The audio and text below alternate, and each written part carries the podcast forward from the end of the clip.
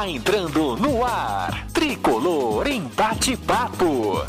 Debate e análise das últimas notícias do maior do mundo. São Paulo!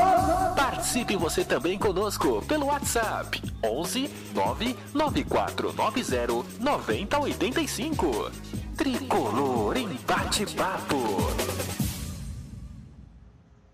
Muito boa noite, galera. Boa noite, amigos da Tricolor FC. Bom dia, boa tarde, boa noite, boa madrugada, galera que está escutando a gente no Portão Cast. Sejam muito bem-vindos. Alô, vocês, campeões de tudo. O São Paulo é campeão da Copa do Brasil e a gente está aqui. Tá muito feliz, muito contente. Vamos trazer aqui um programa para vocês rapidinho para poder falar um pouco dessa conquista do São Paulo na Copa do Brasil, um pouquinho da sequência do São Paulo.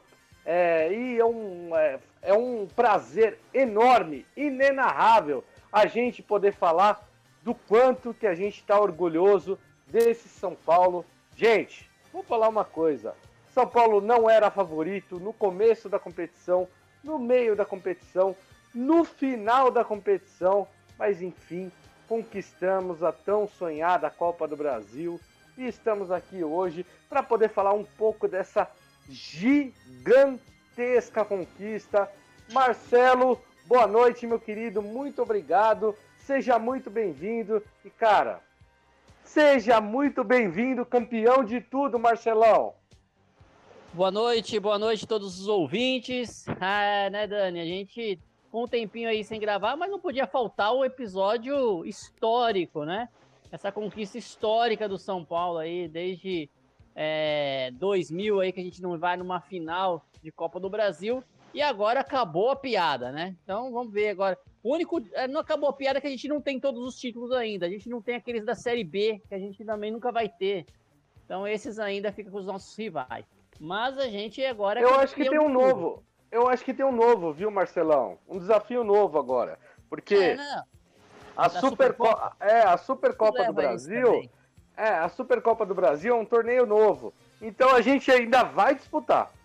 Ainda vai disputar. Então tudo que a gente disputou, a gente já ganhou. Então não tem mais nenhum torneio que a gente disputou que a gente não ganhou, né? Então é isso, é comemorar agora essa semana, embora tenha o Brasileirão aí, a gente vai falar rapidamente do jogo de amanhã, né? Do contra Coritiba. Mas essa semana eu acho que é a semana de comemoração para a gente poder é, merecidamente comemorar essa vitória, que foi uma. Não foi qualquer Copa do Brasil, né? A gente eliminou o Palmeiras, a gente eliminou o Corinthians, a gente eliminou o Flamengo. Então foi assim, a mídia esportiva inteira a gente eliminou. Tá tudo de luto. É, é verdade, mas eu acho que assim, um dos adversários mais difíceis, meu amigo Dario, muito boa noite, bom dia, boa tarde, boa madrugada para quem está acompanhando a gente no nosso Spotify. Dario, seja muito bem-vindo, meu querido. Talvez um dos adversários mais difíceis que o São Paulo enfrentou foi o Ituano, viu, Dario? porque o Ituano deu um trabalho do caramba e se não fosse Wellington Rato no segundo tempo fazer aquele gol salvador, a gente não estaria aqui falando da Copa do Brasil, Dario. Seja muito bem-vindo, meu querido. Boa tarde, Daniel. Boa tarde, Marcelo. Boa tarde, galera. É, se não fosse o Wellington Rato contra o Ituano, se não fosse até o Rafael contra o Sport Recife, né? Aquele sim é, para mim, um jogo, se não de virada de chave, um jogo do UFA, né? Porque a gente teve tudo para jogar no lixo a Copa do Brasil de uma forma absurda depois de ganhar 2 a 0 lá, eles desfalcados do principal jogador aqui. É, fizemos 1 a 0 aí foi todo mundo para praia, né? Por isso que a gente já estava ambientado para jogar no Maracanã. É, foi todo mundo para praia, largou o jogo, tomamos três gols no mesmo lugar de bola aérea virou drama, foi para os pênaltis, passamos. E até por causa do drama desta, deste confronto, ficou complicado a gente acreditar, né? que contra o Palmeiras, com toda a força, apesar do histórico, ia passar. Passou. Contra o Corinthians, aí sim, pelo histórico em eliminatórias, passou. E contra o Flamengo, apesar dessa bagunça, esta zona que está no ninho do urubu, é, os urubuzinhos se pegando e se depenando, é, ainda assim era favorito. Se eles focassem, ia ser muito complicado. Acho que no primeiro jogo eles não estavam nem um pouco focados, mas no segundo estavam. E o São Paulo, com um gol redentor de Rodrigo Nestor, é campeão da Copa do Brasil. Muito bom, muito bom, Dario. É isso aí. Eu acho que a gente vai trazer um pouquinho aí da campanha do São Paulo na Copa do Brasil, é, que foi uma campanha. Gente, eu vou falar para vocês. É, não te, te, teve. Eu vi muitos perfis na internet, né? Comentando sobre ah, qual foi o jogo mais fácil, o jogo mais difícil.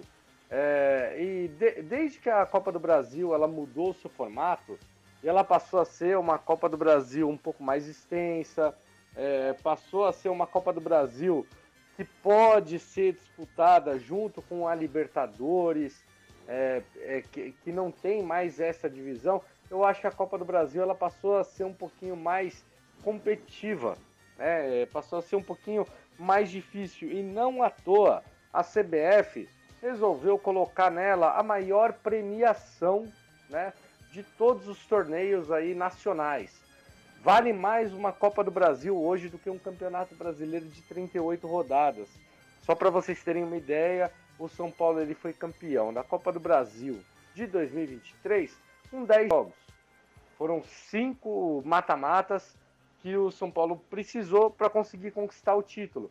Então, é, na minha opinião, eu acho que hoje conquistar a Copa do Brasil, um torneio de tiro curto, não só a Copa do Brasil, mas a Copa do Brasil, a Sul-Americana, até a própria Libertadores, ficou mais fácil da gente conquistar esses torneios do que necessariamente a, o Campeonato Brasileiro.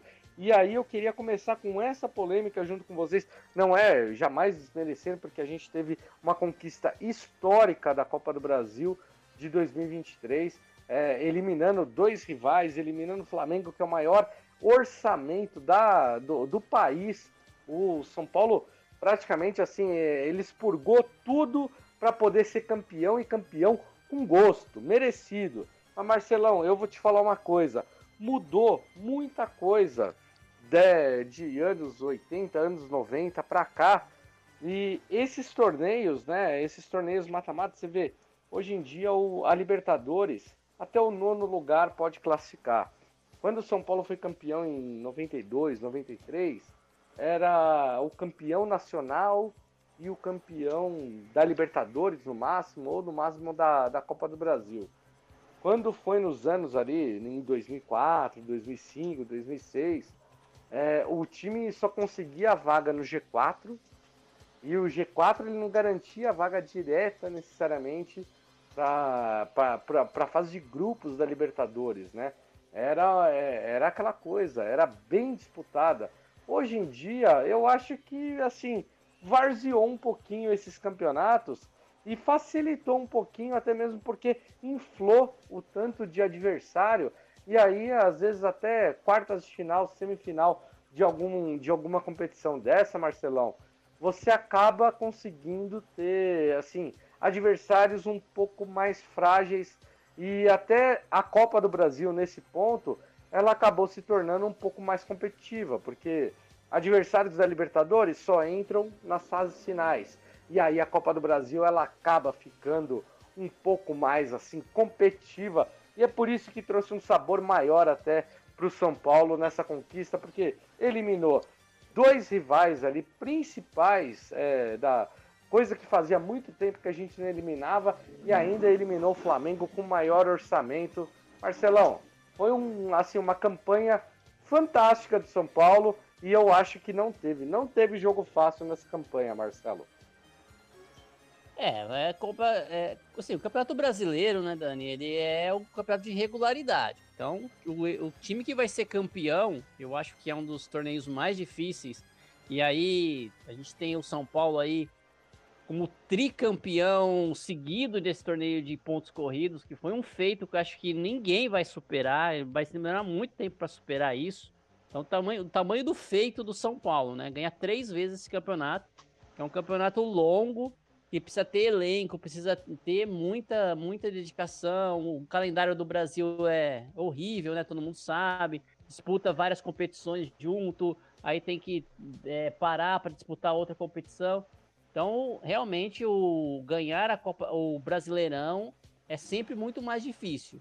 E de fato, né? Hoje a premiação e falar em, em, questão de dinheiro, obviamente que essas competições é, é, Sul-Americana, Libertadores, Copa do Brasil estão pagando mais que o Brasileirão, né? Então vale para a visão financeira aí. Parece ser mais fácil, embora quando a gente fala de jogo de dois jogos de mata-mata, a coisa sempre se complica, né? Porque é difícil em dois jogos de mata-mata o, time é, pior é, ganhar, né? Se é um jogo Sim. único, às vezes você tem uma final, é, como inventar essa porcaria de final única agora em Libertadores e, e Sul-Americana, você tem a chance do menor, o pior acabar ganhando, né? A zebra ganhar. Faz um gol lá, acha um gol, consegue então um dia inspirado, faz o gol. Mas quando é dois jogos, a estratégia é diferente, geralmente o time é, tem muito mais dificuldade, né? Então eu acho que a campanha dessa Copa do Brasil aí, como o Dario falou, a gente começou, né, naquela, sem nenhuma confiança. Aí passamos lá, ganhamos do, do esporte lá, falar, ah, beleza, das oitavas de final já passamos tranquilo. Veio pro Morumbi, foi aquele sufoco, né? A gente por muito pouco, né? Para os pênaltis, por muito pouco a gente já não acaba a campanha ali e continuaria a piada e a maldição da Copa do Brasil. Aí passou do, do esporte na, na, na raspa do tacho, aí acho que a equipe lá se, se concentrou. Houve aí a mudança, né? O, o Dorival Júnior, tudo, então isso aí é, é muito mérito do Dorival Júnior nessa competição. Eu acho que tá certo que os jogadores elogiaram lá o Rogério Ceni, falaram Rogério Ceni, tudo bem eu até entendo, mas eu acho que essa Copa do Brasil não tem nada de Rogério Ceni, desculpa. É, é, é, a Copa do Brasil é o Dorival Júnior. Se fosse o Rogério Ceni, não, não, não, teria, não chegaríamos onde a gente chegou de jeito nenhum. É, na, minha, na minha opinião, essa questão. Então, Dorival Júnior, muito importante. É, crescimento de alguns jogadores, eu acho que foi importante, é, principalmente é, do, do Nestor, né? Que foi o destaque aí mas eu acho que ele se é, amadureceu bastante durante a competição aí. É, aceitou melhor as críticas, não ficou de mimimi, chorando por causa das críticas que ele recebeu. E foi um jogador que o enredo quis que ele fosse o destaque da final, né? Deu assistência lá e, e é claro, o fator aí, que eu vou deixar até depois pro, pro Dario comentar, o fator Lucas, né? Isso aí mudou totalmente ah, a chave. É, mudou totalmente a história. Chegou o Lucas, é, contra o Corinthians, já, já mostrou ali que, que foi o fator decisivo para a gente ganhar essa Copa do Brasil. Caleri também, muita entrega do Caleri. Enfim, acho que o time se uniu aí para ganhar essa competição. Mas eu, eu destacaria esses, esses fatores. Dorival Júnior, o Nestor amadurecendo mais, entendendo mais. E o Lucas, para mim, o, o, fundamental dessa, dessa, dessa conquista da Copa do Brasil. Muito bom, muito bom, Marcelo. Eu acho que essa introdução foi ótima. Ô, Dario, eu só complementaria um pouquinho a, a introdução aí do Marcelo, porque eu acho que não só Lucas, não só Nestor, não só Dorival, eu acho que assim, é, se a gente puxar no histórico é, de todas as conquistas do São Paulo, principalmente nos últimos anos, eu acho que essa foi uma das conquistas mais coletivas que o São Paulo teve é, na história. Porque, assim, o, o, Lucas ele chega no momento decisivo, nos últimos três, quatro jogos, né? É, é um jogador, é, lembra muito Raí na época de 98, que disputou apenas as finais ali é, e, e, acabou sendo decisivo para um, um campeonato estadual. É, você vê que mesmo quando chega o Rames Rodrigues, que é uma estrela aí do futebol mundial, Rames Rodrigues mal foi relacionado é, para essas partidas finais do São Paulo. E, e aí eu, ve, eu vejo que assim a conquista do São Paulo É, com o Wellington Rato jogando de titular no lugar de Rames, com o Alisson sendo titular, o Alisson Dorival Júnior encontrando a posição dele como segundo volante, né? O, o Rogério Ceni tentava colocar ele um pouco mais como um meio aberto, como um ponta, alguma coisa. Dorival Júnior encontra mais a posição do, do Alisson ali como segundo volante. Cara, eu acho que é uma conquista muito mais coletiva do São Paulo, talvez a, a maior conquista coletiva e sem tantos destaques individuais como a gente já viu em outras conquistas do São Paulo, Dario. Oi, Dani, eu concordo numa certa medida. É, talvez é, sobressaia mais o coletivo, porque tecnicamente São Paulo era um time, e é um time, e um elenco cheio de deficiências. Né? São Sim. Paulo hoje não se compara a clubes de maior envergadura financeira, porque a gente sabe muito bem, ao longo dos últimos 15 anos, principalmente ao longo dos últimos 10 anos, não fez a lição de casa. É, mas, e isso faz com que, obviamente, o jogo coletivo seja absolutamente necessário. E, e, aqui eu vou dizer que não é nem a questão da estruturação do jogo, é entrega. É, entrega. nos momentos do ano, né, tanto no brasileiro como na própria Copa do Brasil, né, em que o São Paulo não foi 100% concentração e entrega, a gente correu riscos gravíssimos. Né, contra o esporte lá, a gente jogou concentrado, porque não jogou perigoso, ganhou bem. O, o esporte que não jogou concentrado lá, teve jogador expulso no meio do jogo, perdeu o jogador. É, aqui a gente fez o gol e largou o jogo, quase foi desclassificado.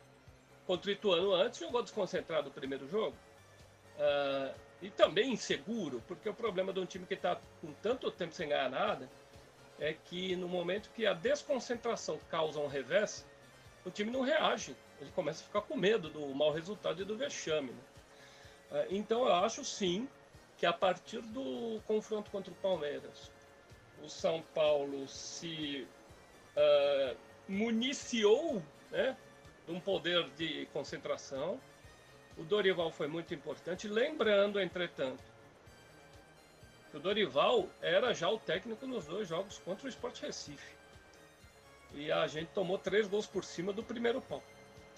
Uh, o, quando o Dorival chegou, o, o jogo aéreo defensivo, que não, já não estava tão. Era uma lástima, né, Dario? Então, piorou com ele. Piorou e piorou bem no começo. Piorou mais ainda. É, e a gente tomou muito gol por cima. É, então a gente passou raspando com Dorival e tudo. É óbvio que quem construiu o título, acima de tudo, foi o Dorival. Né? É, foi, foi acho justo e não esperava outra coisa do Caleri, até do próprio Luciano, de lembrar do Rogério, mas é óbvio que o Rogério não participou dessa construção, quando muito o que foi uma revelação, acredito, para todo mundo, é que o Rogério falou para eles que quando outro técnico chegasse, seria campeão. Mas é claro, é uma frase de motivação, não necessariamente a pessoa acredita nisso. Clichê, o é, é, como, como o próprio Dorival, agora tá falando todo mundo, ah, o Dorival deu moral, o Dorival pegou o jogador que queria ir embora. Alguns, e o, e o né, Rogério vai ganhar, né, Dario, a, a, medalha, né? Vai ganhar o. Vai, vai constar Sim. no currículo dele como campeão da Copa do Brasil. É, ele, é o cara, quando. Eu, eu gosto muito do Rogério, eu defendi, inclusive, até, né? Uhum. Quase no indefensável, inclusive. Mas uh, eu, conhecendo o Rogério, eu acho que ele liga e fala: não, obrigado porque basta a gente lembrar quando São Paulo foi vice da Recopa, né? Que não dá para ser mais que menos que isso e ele foi lá para a torcida e jogou a medalha. O Rogério não é muito chegado em medalha de consolação, não. Vamos ser justos com ele. Agora, eu queria lembrar uma coisa: a Copa do Brasil é tão importante. Eu fui pegar, fui fuçar umas coisas aqui da, da, do melhor ano da história do Bayern, que foi 21. É, o campeonato alemão, eu estou vendo aqui, Daniel, paga 70 milhões de euros. 70,5 milhões de euros. O alemão, é, o alemão o campeonato alemão, o campeonato alemão, que meu, o Bayern com o poder de investimento que tem, é, é, é, é molinho, né? Porque ele tem sempre time mais consistente para um campeonato longo, né? Um campeonato de pontos Sim. corridos. A Copa da Alemanha, o equivalente à Copa do Brasil, paga 4 milhões de euros, paga metade da Copa do Brasil. Aliás, paga um terço da Copa do Brasil, perdão. É? Se a gente fosse considerar o câmbio de hoje, paga 4 vezes 5, vai, 4, 24, é quase, desculpa, um quarto da Copa do Brasil praticamente. Né? Sim. Né? Então, é, para a gente ver o tamanho da importância que tem. E na Premier League tem mais ou menos a mesma, a mesma dimensão, a Copa em relação ao campeonato. E aqui no Brasil, eu acho que por característica, talvez, de transmissão, de público, a média a, ao longo da Copa do Brasil, eu quero crer, não sei, não é uma informação, não cheguei a olhar, quero crer que ela é maior, né? E uh, hoje, como vocês já mencionaram, Daniel, Dani, Marcelo, a Copa do Brasil não é mais aquele torneio de consolação. A, a Copa do Brasil nasceu por interesse da TV, claro, mas ela era um torneio de consolação para time de camisa que estava por baixo. Era isso que era a Copa do Brasil. Basta ver que os primeiros campeões não estavam figurando entre os principais clubes e os campeões brasileiros ou campeões da Libertadores. E agora, a Copa do Brasil, por uma série de fatores, cresceu. Ah, eu acho que o crescimento de um torneio é, tiro curto e com jogos eliminatórios, eu faço um paralelo aqui no Brasil ao sucesso do TikTok em detrimento de mídias que tem texto e imagem e vídeo mais longo. o pessoal não tem mais paciência, quero que acabe logo isso agora. É, então, uh, o, o, torneio se tornou interessante também para os protagonistas, especificamente por causa da premiação. E isso não tem 10 anos, aliás, não tem 6 anos. Né? É, esse, esse tamanho da Copa do Brasil em termos de premiação em relação ao Campeonato Brasileiro é recente também. É recente, é. mudou, mudou o formato. Aliás, Exatamente. eu acho que eu acho que não só, é, não só, Dario, é, é, mudou todo o mudou o formato da Libertadores, mudou, o formato da né, Sul-Americana, mudou todo o calendário e aí tudo foi ajustado ao Sim. ponto de você é, aí, mas aí eu, eu, eu vou falar uma coisa assim, ó, opinião pessoal, tá? Sim. Meu amigo, eu acho que a, a, a premiação da Copa do Brasil ela deveria ser alternada com a premiação no Campeonato Brasileiro. Eu, eu acho que é, vai muito óbvio, né? Da negociação e dos respectivos patrocinadores, mas a ideia, a ideia em tese. Porque é a Premier League é mais ou é menos assim, não é? A, a Premier, em termos de, de premiação fixa, é o, a Premier propriamente, né? A, estamos falando da, da do, do, campeonato Premier League, né? Do campeonato de pontos corridos. Uh, ele tem a premiação naquele modelo da parte fixa e da parte de rendimento. Ponto. Uh, a Copa ela pega uma parte do, do, do das receitas da própria do, do, próprio grupo, né, da, da própria operação Premier League, uh, e ela é um pouco mais variável em termos de valores, mas ela não se aproxima do prêmio principal, não chega a ser uma alternância. O Dario, é, fale, fale. É, posso só chamar um ouvinte aqui que está querendo participar? Claro. Marcelão de Fortaleza tá querendo participar. Fala aí, Marcelão, manda seu áudio, meu amigo.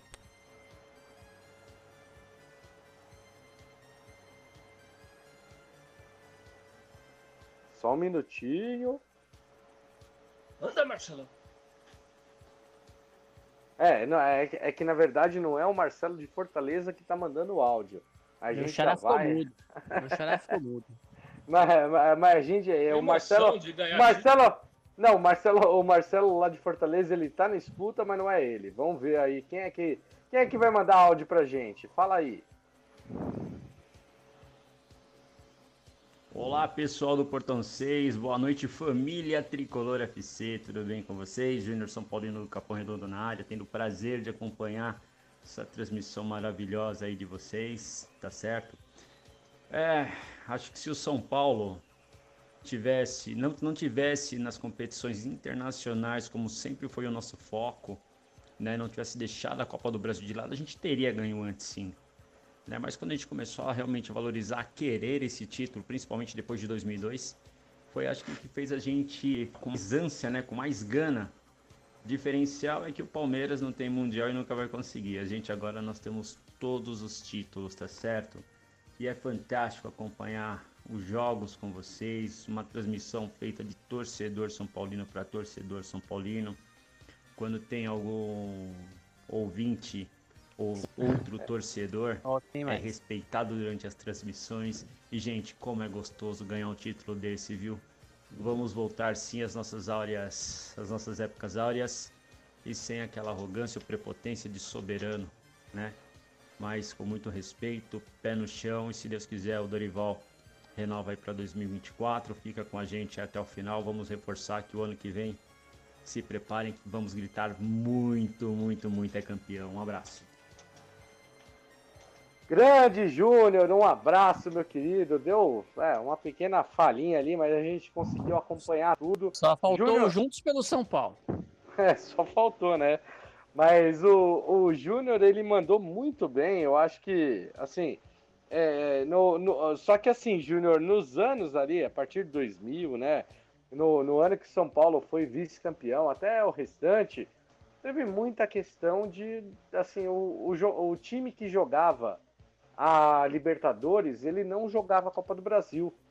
Então, por, é, então por isso teve é, assim a torcida de São Paulo. Se você perguntasse para a torcida de São Paulo, todo mundo desprezava a Copa do Brasil porque falava assim: eu não quero jogar a Copa do Brasil, eu quero jogar Libertadores. Era, um, era, era... uma consolação, né? Era um prêmio de consolação para quem não fosse para Libertadores. Exato, né? O, tipo, era um G4. Putz, você não conseguiu o G4? Nossa senhora, então vou, vou acabar disputando a, a Copa do Brasil. Não é fugir Paraná da Três Lagoas de Araripiraca. Não, e ainda tinha uma coisa, o Marcelão, porque assim, tanto a Libertadores quanto a Copa Comembol, não era nem Sul-Americana ainda, é, é, todos os torneios eram meio ano. Eles duravam até a metade do ano.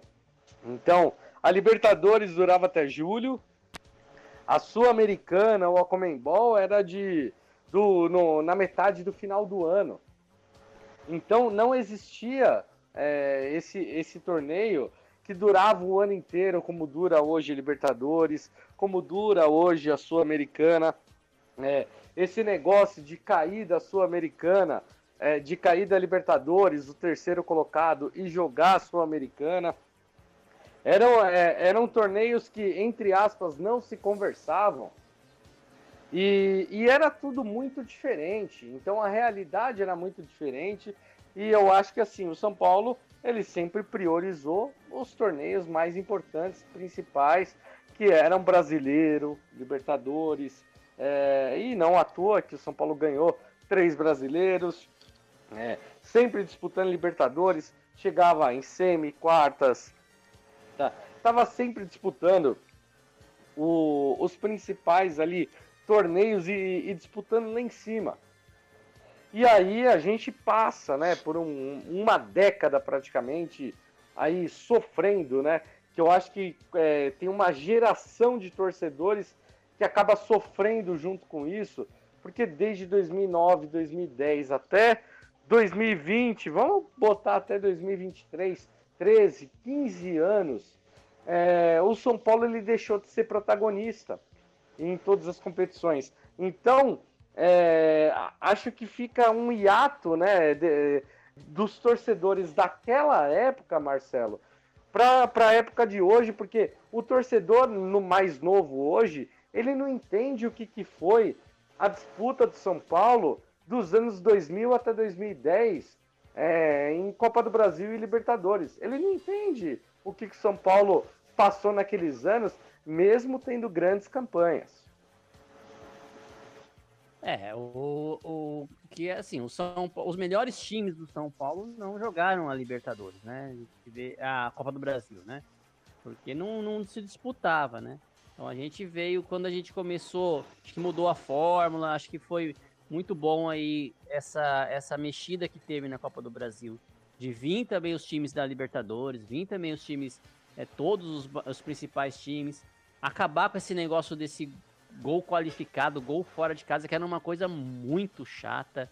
Muito. Nossa, não é porque, isso. Não é porque a gente foi eliminado no 2000, não, mas era uma coisa chata, porque o time adversário que fazia um gol fora, chegava em casa. Não, o time da casa jogava pelo zero no primeiro jogo, às vezes. É, jogava é pelo zero. Era uma coisa, uma fórmula doida, né, Dario? É. É. Não, não, pode continuar, Marcelo. Só é, lembrei disso até pelo nosso caso específico, porque naquele jogo no Morumbi teve um momento que acabou o jogo. Teve um momento que o São Sim. Paulo parou, preparou, o Cruzeiro não queria correr risco, o São Paulo não queria ou tomar um gol e daí matar de uma vez, e queria carregar o zero para o Mineirão. Então, é, você, levar um gol tinha que fazer um dois. do jogo praticamente na, no jogo de ida. Pois é, era uma, era uma, uma método de disputa muito ruim. Graças a Deus e, acabou. E não, era, e não era só na Copa do Brasil, viu, Marcelo? Era em outros torneios, inclusive nos, é, no, nos torneios internacionais. Só que, fora, né? é, só que esse, esse gol, esse gol qualificado, cara, eu lembro muito do Once Caldas. O quanto que era um time é. retrancado que conseguiu ganhar ali a, a Libertadores de um jeito feio. O próprio São Lourenço do, do treinador que treinou a gente, né? Que era o. Como é que chamava? O, o argentino lá, o. O Edgardo Balsa, campeão também o Balsa, LDU, mesmo o Balsa. O Balsa ele era muito retranqueiro e ele jogava muito pelo resultado. Então, é, foram assim, é, foram competições que existiam estratégias e não era aquele futebol vistoso, bonito, tudo. E até mesmo para a gente fazer uma comparação com essa Copa do Brasil, é aonde a gente vê que São Paulo teve que jogar muita bola em todas, todas as partidas. Não, não teve uma partida nessa Copa do Brasil que você fala que o São Paulo, é, que o São Paulo, ah, essa partida foi babada, foi tranquila pro, pro São Paulo. Não teve nenhuma. Pois é. Mas enfim, é, essa competição aí agora para as novas gerações, né? Acho que é importante o título da Copa do Brasil para todas, né? A gente já não, não, não tinha essa, esse gostinho aí de, de ganhar essa competição.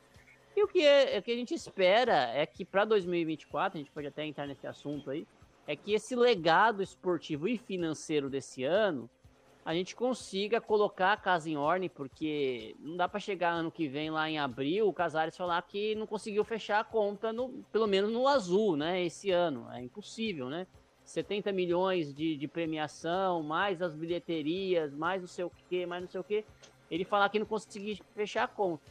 Para que a gente possa, em 2024, ter um time equilibrado, um time sem fazer loucuras aí financeiras, mas tem um time competitivo.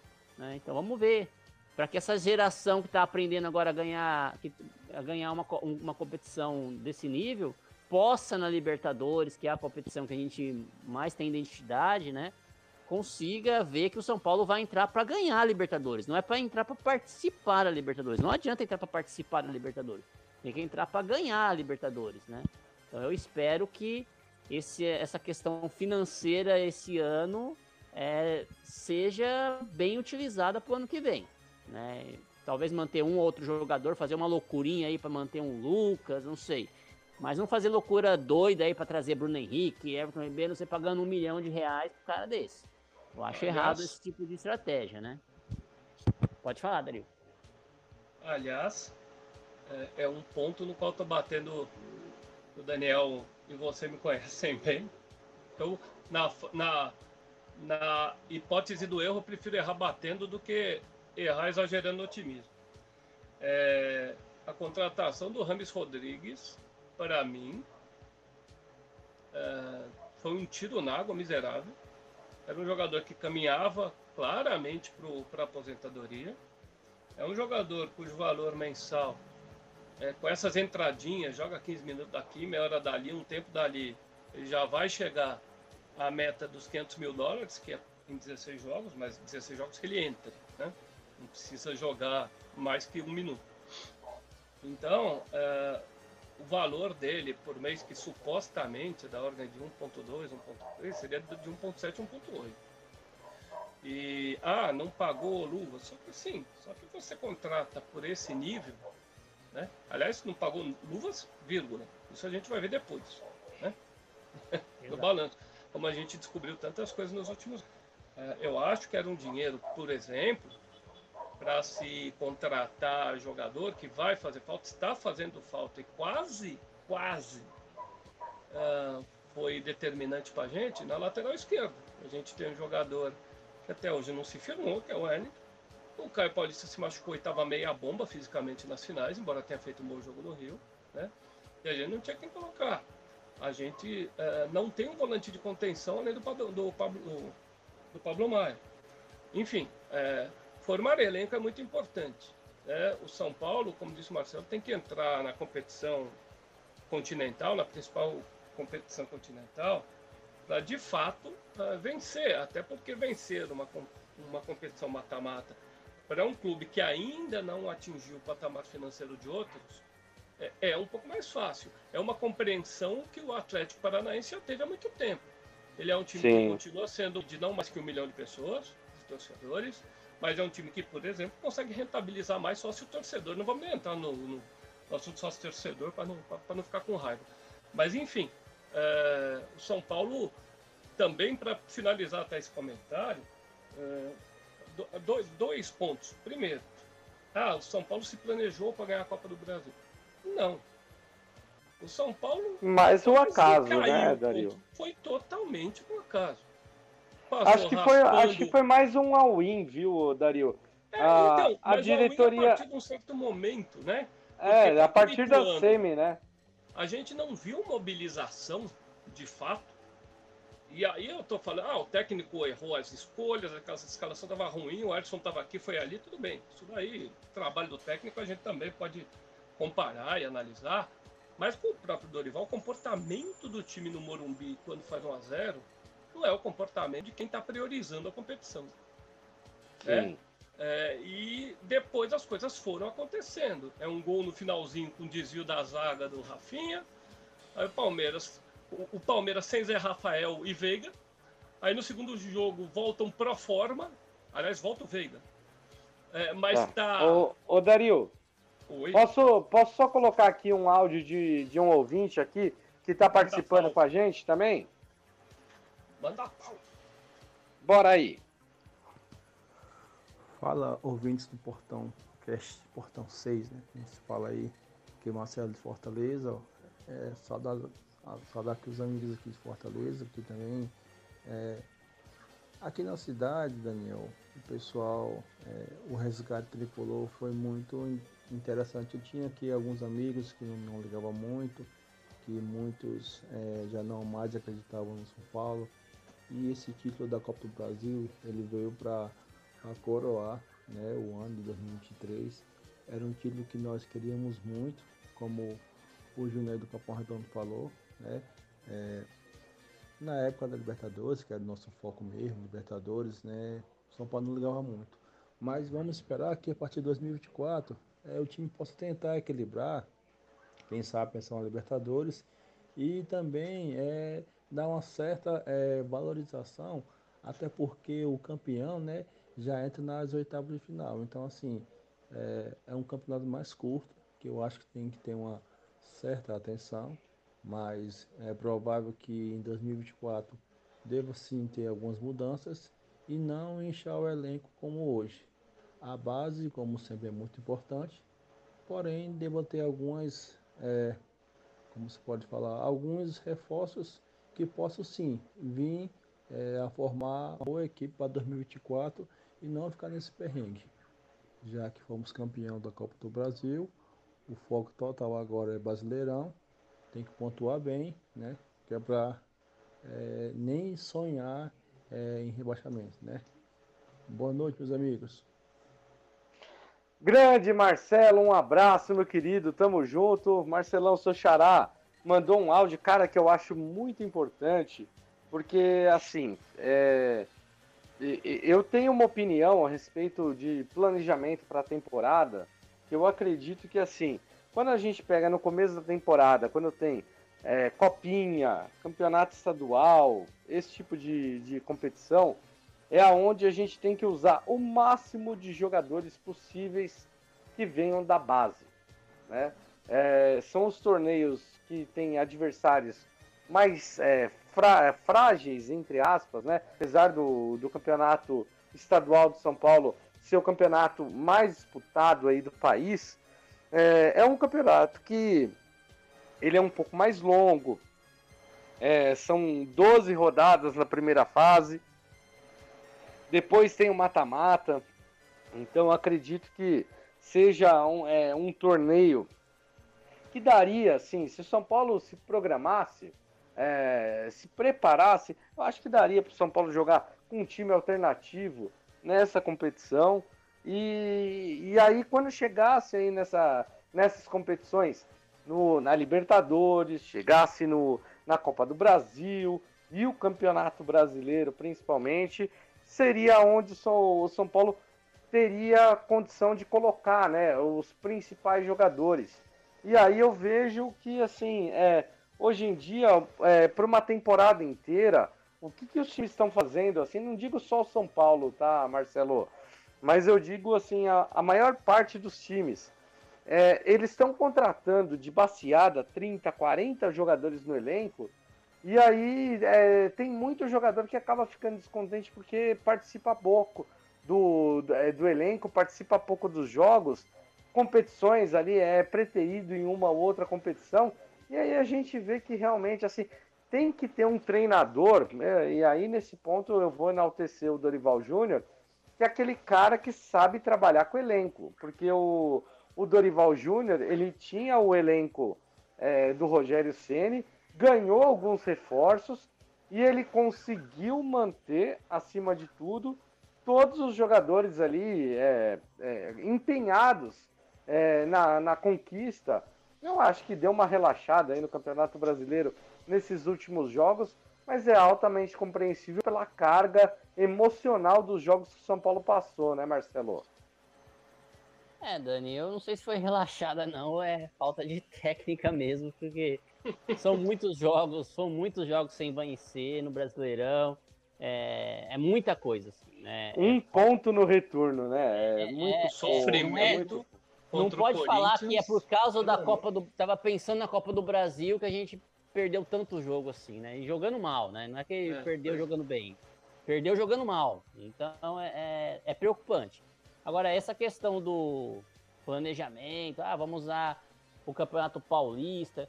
Isso tem que vir de cima, né, Dani? Tem que vir da direção, da, da, da presidência para baixo. Não adianta o técnico tá lá você vê, o Casares até hoje enaltece o Campeonato Paulista de 2021. Para ele foi a Copa do Mundo e ele continua falando do Campeonato Paulista de 2021. Né? Agora ele tem a Copa do Brasil para falar, talvez muda um pouco o discurso dele. Mas se não, ele ia falar no, em 2020 do Campeonato Paulista de 2021. Né? Então sempre ele está falando isso. Então ele quer que ganhe o Campeonato Paulista de 2021. Não quer que. É, não sei se o dirigente aguentaria a pressão da torcida. Vamos lá, a gente vai começar o Campeonato Paulista de 2023 e 2024 com um time alternativo. Começa a perder, começa a dificuldade de desclassificar as duas, duas primeiras posições. Classifica-se ali na, na Bacia das Almas ou nem se classifica. Como é que fica? Fica um Santos da vida? Aí o Santos não consegue nem se classificar mais para as outras competições e também não, não, não usa para nada o, esse, esse campeonato paulista, né?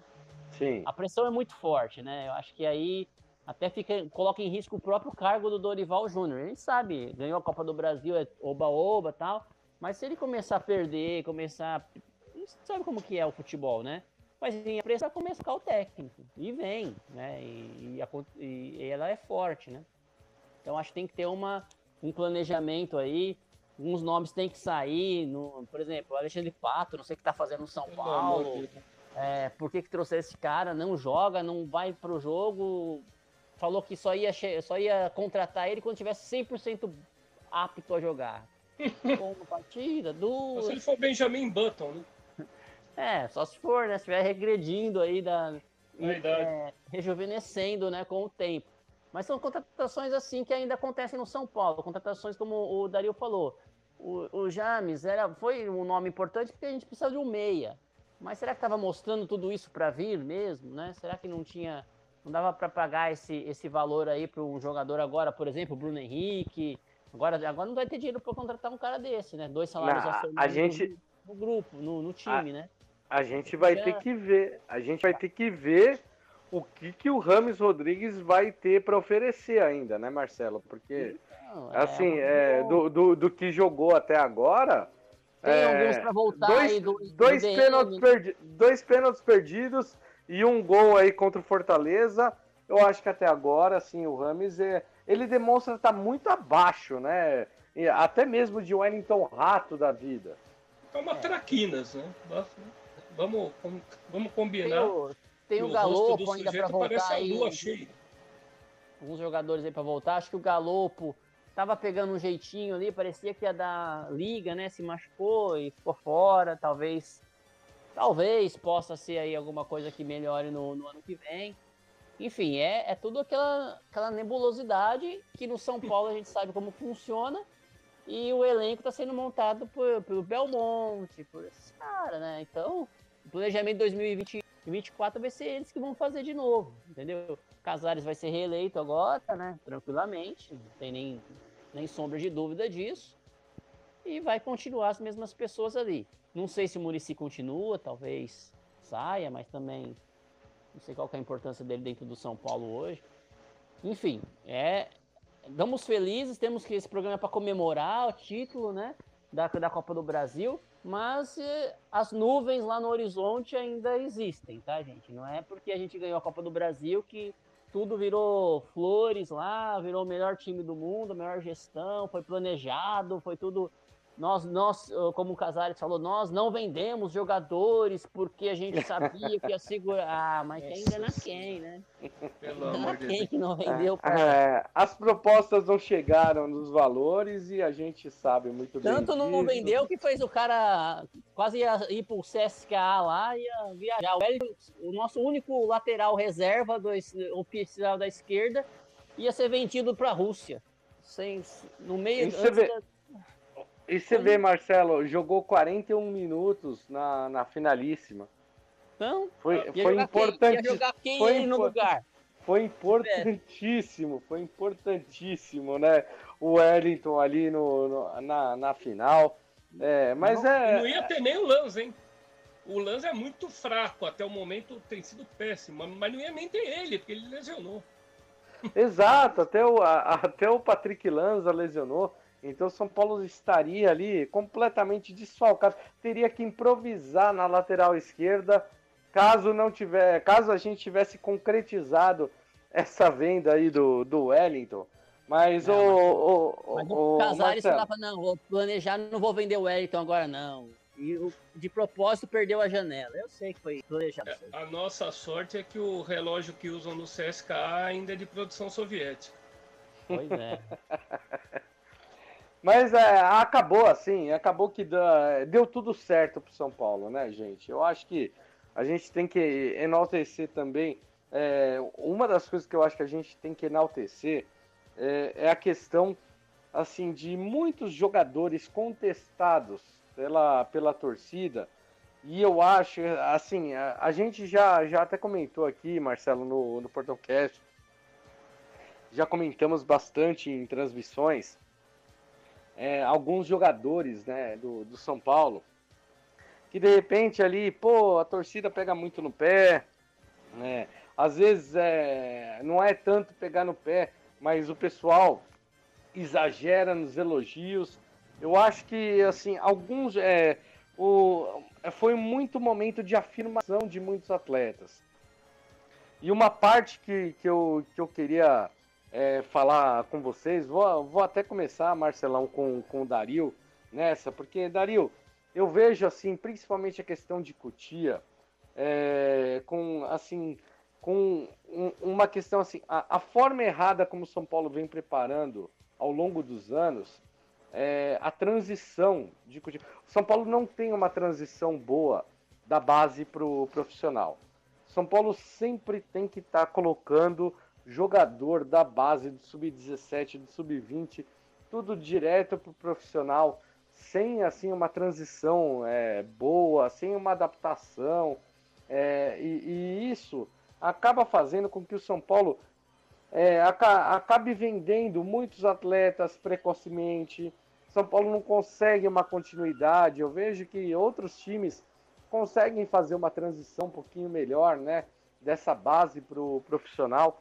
O São Paulo sofre muito com isso porque sempre, né, nos últimos anos, tem dependido no seu orçamento da venda de atleta.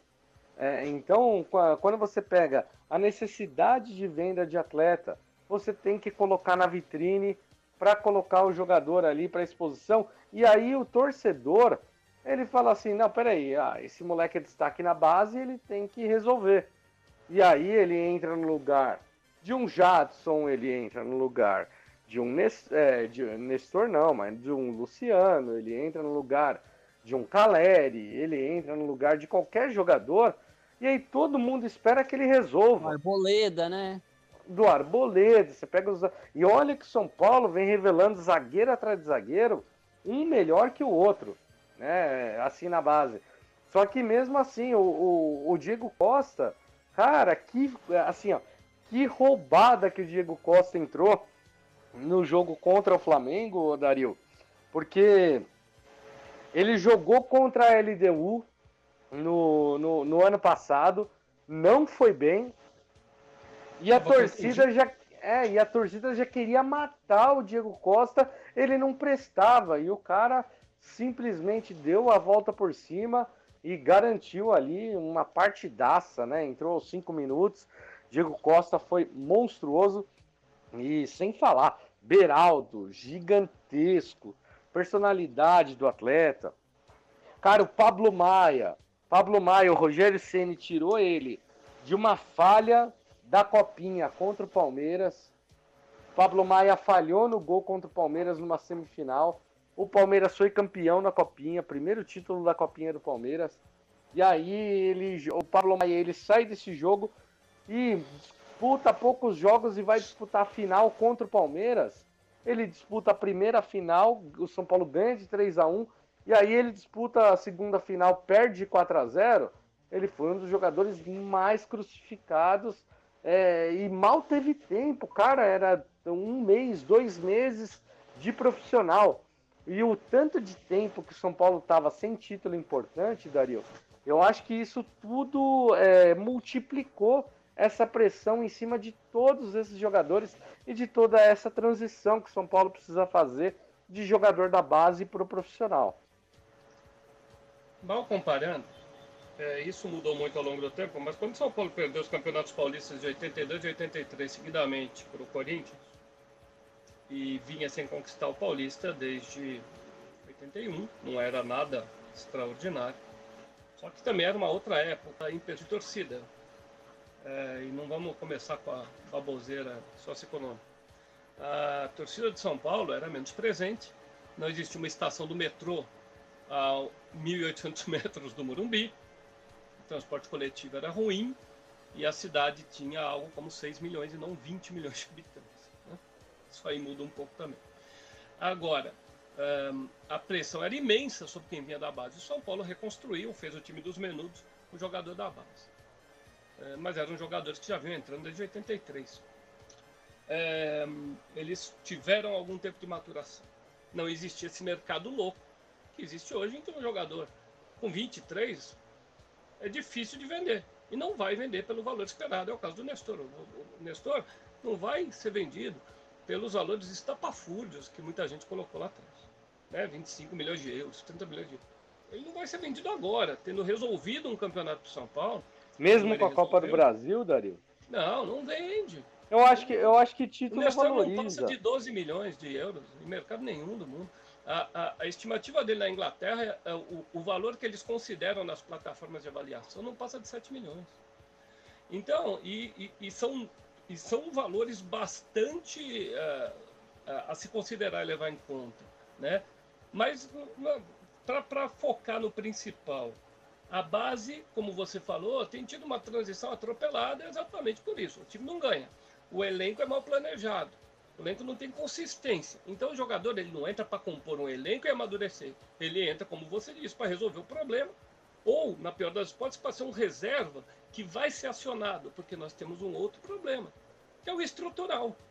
A gente sabe que em algum momento, e está aí o Caleri, sobre o qual eu escrevi desde o ano passado, que estava com a cartilagem solta, Agora o Caleri falou, eu tô há seis, sete meses, não é sete meses, desde outubro, e aí ele teve um agravamento contra o São Bernardo. É, foi um problema interno, deu demissão na equipe médica. Então, é, a gente fica, a gente não fica sabendo de coisa que nem é o tipo de informação que clube, claro, tem que passar, mas a gente sabe que a estrutura médica, fisioterápica, ah, tem problemas no São Paulo, tecnológicos, inclusive. Né? Uns por falta de investimento, outros por teimosia, né? por orgulho. Ah, então, o jogador não tá, se não tem um equipamento X que todos os clubes de ponta têm, só o São Paulo não tem, o São Paulo ainda quer dizer que não tem porque não quer.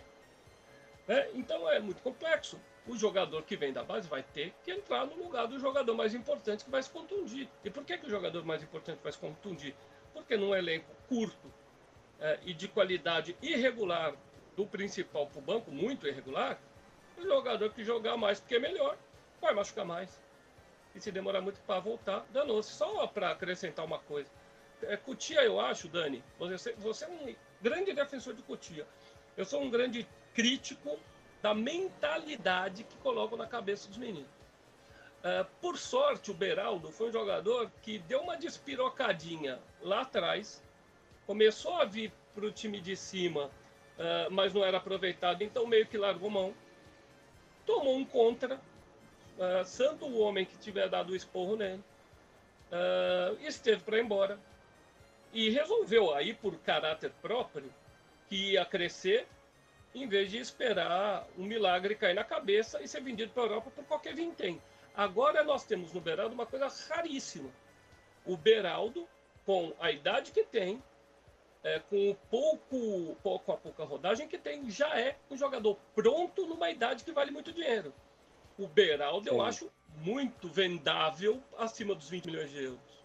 Tá bem na cara. E é um jogador pessoas falam de time, ah, time da Premier League vai comprar. O Beraldo, eu vou lembrar do Breno, Dani. O Beraldo é jogador para ser vendido mais caro que o Breno. Mais caro. E é para time caro. de primeira linha, porque a transição que ele faz num time mais inteiro, com mais elenco, mais recursos, você imagina, vamos exagerar, num Bayern de Munique, e é pra um mim, zagueiro bem de característica mim, germânica. O cara vem de trás, né, e faz aquele passe vertical infiltrado que ele faz. Isso aí na Europa vale ouro. Não, mas pra mim ele é, ele é mais valioso do que foi na época o Militão. O, o... Foi, sim, porque, até porque o Militão, é, meio que por também, né, por deficiência de elenco, teve que ficar variando zaga, meio lateral. Zaga, e foi para lateral, é, exato. É, o Militão. Lateral. O Militão. um excelente campeonato como lateral em 2017. Né, e o São, o São Paulo precisou colocar ele no lugar do Bruno lá, o Bruno não sei da Isso, quantas, Fluminense. É, é, porque o Bruno era uma porcaria. São Paulo trouxe ele da Roma lá por um valor absurdo. E aí, quem tinha que jogar na lateral direita era um, um zagueiro improvisado da base, que era o Militão. E aí, cara, é nesse ponto que assim que eu gosto do Rogério Ceni que eu enalteço também. O Rogério Ceni quando o Militão começou a, jogar, a treinar com, com o São Paulo, ele falou: esse zagueiro não vai ficar no São Paulo por muito tempo. É, é. é, um, é um jogador que a gente vai aí praticamente ter. É, assim, tem que aproveitar, tem que desfrutar enquanto ele joga aqui. E aí, o, o, o Dario, eu queria só perguntar aí pro Marcelão. Marcelão, toda essa questão né, da transição de todos os jogadores da base, cara, eu acho que tem que enaltecer muito, muito a cabeça de, desses atletas, principalmente do Pablo Maia, do próprio Nestor, é, pegar aí do Diego Costa, pegar do, do, do Beraldo, né, o, o, tanto de jogador aí da base, o próprio Wellington, né, que foi muito criticado, muita gente, ah, o Reinaldinho, tal, não sei o que, o quanto que o pessoal criticou todos, todos esses jogadores da base do São Paulo e o quanto que eles não deram a volta por cima é, num elenco onde cinco jogadores da base terminaram a final contra o Flamengo e fizeram uma partida impecável, na minha opinião, Marcelo. Ah, sem dúvida. Eu sou do. Eu, assim, eu, eu valorizo a base do São Paulo, mas eu, eu também critico. Eu acho que eu critico primeiro essa questão de joia de cotia. É, é o marketing de cotia, de cotia. Não sei o que, de não sei o que. Eu acho muito pesado para eles, né? Porque eles entram assim. O marketing atrapalha mais, né? Atrapalha Marcelo? mais do que ajuda. Então aí o cara entra achando que ele é, já é um jogador super importante e acaba se perdendo. São pessoas, assim, tem que entender, né? São jovens que, Ser humano. É, que ganham muito dinheiro e sabem que tem os seus passes valorizadíssimos, né? De milhões e milhões de euros, que alguns anos atrás isso era impossível. Que tem empresário desde 13 anos de idade já tem empresário, esses, esses jogadores hoje, né? Já entram até menos que 13 anos de idade, já estão com empresário, já estão com contratos assinados. Então são, é outra mentalidade. Então eles vão errar, vão, vão se deslumbrar, né? A gente vê aí vídeos aí, às vezes, na internet de outros jogadores também é, nessa faixa de etária, é, de carrões, se, se aventura, errando, porque faz parte, né? Só que o São Paulo acaba ainda dando um ingrediente a mais ali, né? Dá aquele negócio de, nossa, o cara é estrela, é joia. E a hora que entra num, num time que já tá com dificuldades de elenco, já tem a pressão de não ganhar nada. Entrar para resolver, né? Entra para resolver, erra dois, três lances, a torcida pega no pé, né? A torcida vai pegar no pé. E aí o jogador, como você falou, tem que ter cabeça. E nem todos esses jovens aí têm cabeça. Agora, o Nestor, ele amadureceu muito, eu acho que ele é, entrou na cabeça dele, que ele aceitou as críticas, na minha visão, ele, ele e deu a volta por cima nesse, nesse quesito. Então ele está mais focado, mais centrado. Coisa diferente, assim, vou comparar com o Igor Gomes, por exemplo. O Igor Gomes já não teve essa cabeça, assim. O Luan. De, de, de, o próprio Luan, né? Ele já não teve esse, esse negócio de aceitar a crítica como uma coisa normal do futebol, né? É, vai ser. Jogando São Paulo, cara, vestir uma camisa grande, você vai ser criticado, não tem jeito. Não adianta você ficar achando que todo mundo vai só te elogiar e depois, na hora que faz um gol, vai lá e xinga a torcida. Olha ali, tá vendo? Não adianta. Não, e, a, e, até mesmo o Luan, o Marcelo, ele, você vê, eu vi relatos aí de torcedores que o Luan abriu live é, depois do título e aí, é, live 7 horas da manhã, live 7 horas da noite, é, postou um monte de coisa, um monte, ah, é. Xingou geral. Assim, é, esses xingando... jogadores que agora aí você não, falou. Não, não era necessário, né? São jogadores que estão com a cabeça ainda em ordem, entendeu? Devem estar sendo bem assessorados, então devem ter tendo um acompanhamento. É, é o Destor, é o Beraldo, o próprio Diego Costa sofreu no, quando, quando no Palmeiras Pablo Maia, cara, Pablo que jogador, velho. Então, são jogadores que estão dentro do, do normal. Agora não pode é o jogador chegar, achar que é o máximo, a sensação do time. E não só de e aí e é, e chegar e a hora que ele errar, ele vai ser criticado e pode criticar. A hora que ele acerta, ele vai, você não tem que me engolir e tal, e quer, quer postar em rede social, quer, quer fazer essas coisas. Aí Boa. a torcida não vai gostar, não. Então eu acho que Posso tem, falar um tem que ser dessa Desculpa, forma. Marcelo, Né? te, te pode, interromper. pode falar, Quando pode, terminar, pode só falar do Nestor e do Maia. Pode falar do Nestor e do Maia. Complementa aí, Dario. Não, eu sou um crítico particularmente do, do Nestor, é, porque exatamente pelo, por um motivo. Eu, quando ele subiu da base profissional, eu ouvi um pouco já no fim da, do, do 20, já sabia do trabalho, da trajetória dele, né? É, 17, 18, 19. É, ele subiu, que é uma coisa rara, né? Ele foi subindo junto com amigos, ele foi subindo com um grupo. E eu via num jogador canhoto, uh, no, na final do Campeonato Paulista, a gente pôde ver a bola que ele meteu de assistência para o Luciano. E mais que aquela bola, a bola que ele mete na cabeça do Luciano e o Luciano dá pulsada, o Sara perde quase embaixo da trave. Aquela bola não é a bola de um jogador comum. É uma bola de um jogador que tem uma habilidade acima da média. Então, Sim. era uma questão de trabalhar e manter. Eu tive muita expectativa do Nestor. É, me decepcionou. Ô, Dario, Dario. Oi, oh, só, só, só, fazer um, uma observação. É, a Berê tá, tá escutando a gente aqui. Uhum. É, e, e, é uma coisa muito engraçada, porque a gente tava fazendo a cobertura de um jogo da, da base de São Paulo, São Paulo e Ferroviária, pela Copinha. Se eu não me engano, foi em 2020. E aí o nosso narrador, ele simplesmente ele estava numa época de chuvas no Rio de Janeiro e simplesmente caiu a conexão dele. E aí caiu. Caiu o narrador e aí eu simplesmente falei para Berê. E aí, Berê, o que eu faço? Ela falou, ué, você não sabe o que você faz? Não. Narra aí. E aí, na hora que eu fui narrar, rapaz do céu, o Nestor, ele me faz dois golaços contra a Ferroviária, dois golaços de fora da área. E a gente estava acompanhando, fazia muito tempo esse time da Copinha. E o Nestor é, sempre foi uma coisa. O pessoal sempre muito questionou ah, como é que joga o Nestor. Eu sempre achei o Nestor como assim um. É, não necessariamente como um 10, mas um, um, camisa 8, que ele era um meia, assim, um meia mais de apoio. Um, ah, aquele time que joga num 4-4-2, meia direita, meia esquerda, o Nestor jogando como meia esquerda. Aí é, é que aí vai mudando a tática né, do, do futebol hoje em dia. E aí os, os times jogam num 4-2-3-1. Aí agora é necessariamente o Nestor ele acaba sendo um meia esquerda, quase como um ponta, né? Ele joga um pouco muito mais aberto do que necessariamente mais pelo meio. Eu sempre gostei muito do Nestor jogando pelo meio, Dario. Eu vou eu vou jogar, eu vou colocar o seguinte, primeiro, então só, eu projetei um jogador que ele não chegou a ser, insistiram nele como articulador, quando ele subiu da base para o profissional, ele começou a trombar com o volante. E a gente tem aquele problema, né? Os nossos meninos sobem mirrados e eles trombavam com o Danilo do Palmeiras. Sim. né? É, então havia essa questão de força física. Eu sempre achei. E contra. Olha, eu convido a quem quiser conferir se não é papo. Eu não sou um, exatamente um apoiador do Nestor. Eu fiz meme, eu fiz a história da pantufa, eu, eu sacaneio pacas Nestor.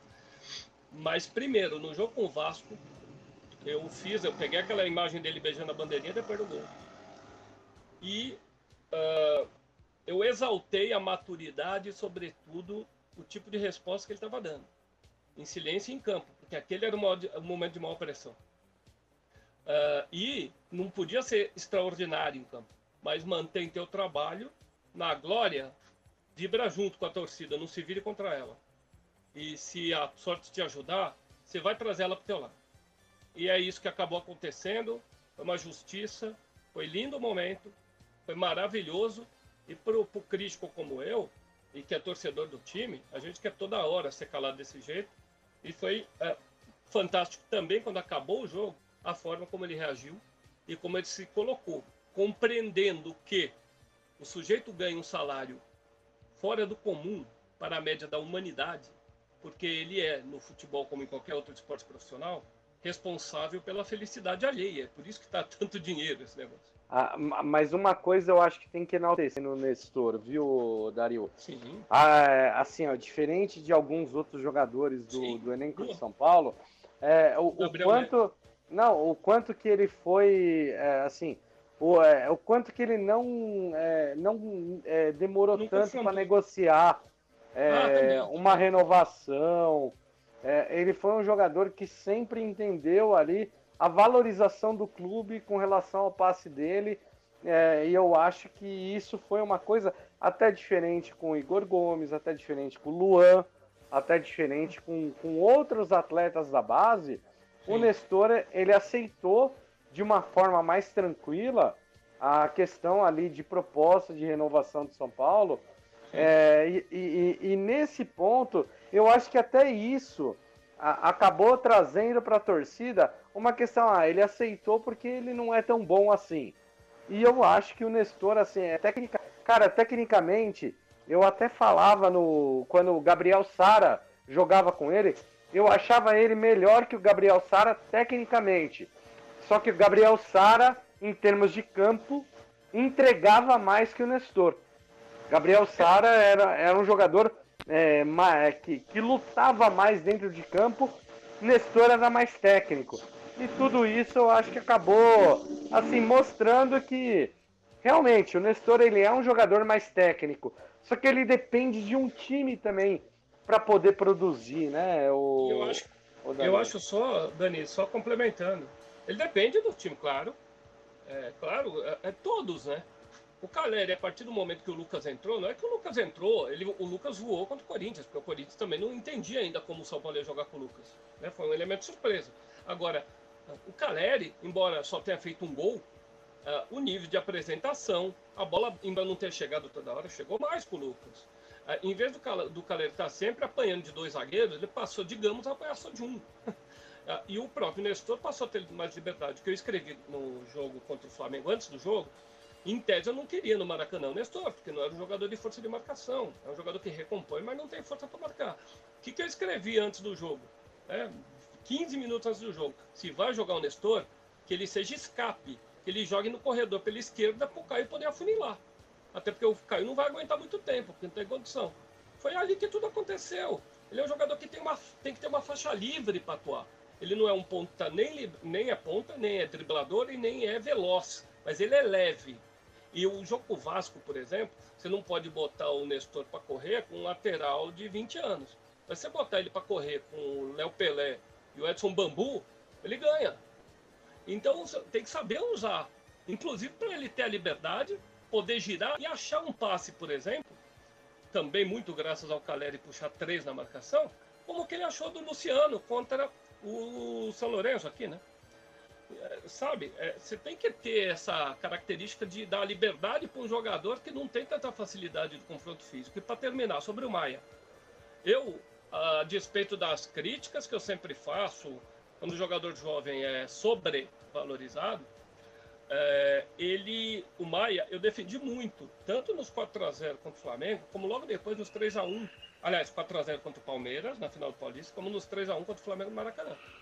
Uh, o esquema do Rogério matou, colocou ele sozinho para enfrentar, às vezes, três, às vezes quatro meias, porque eram times que Sim. tinham volantes qualificados que chegavam junto. Ele sozinho lá atrás e os laterais abertos para maldita saída curta, os zagueiros afundados, criavam uma planície lá no meio. A situação, e... a situação do, do adversário pressionar a marcação. Subir era um desastre. Você não antevia que ia dar bobagem. E antes do Nestor, eh, antes do Nestor, perdão, antes do Maia, que é um jogador qualificado, inteligente, eh, e é um jogador que está em crescimento, não está pronto, mas parece ter o caráter do bom jogador, a personalidade do cara que aprende e absorve. Antes dele, o Lisieiro, que não tem nenhuma dessas boas qualidades, é, afundou, porque além uh, de se preocupar com coisas absolutamente fora do futebol, uh, ele também uh, concentrava uma saída de bola de costas no meio sendo marcado em cima. A gente tomou de quatro aqui, tudo em cima dele. Sim. E o Diego Costa, coitado, tendo que pegar o Michael no, no, no mano a mano.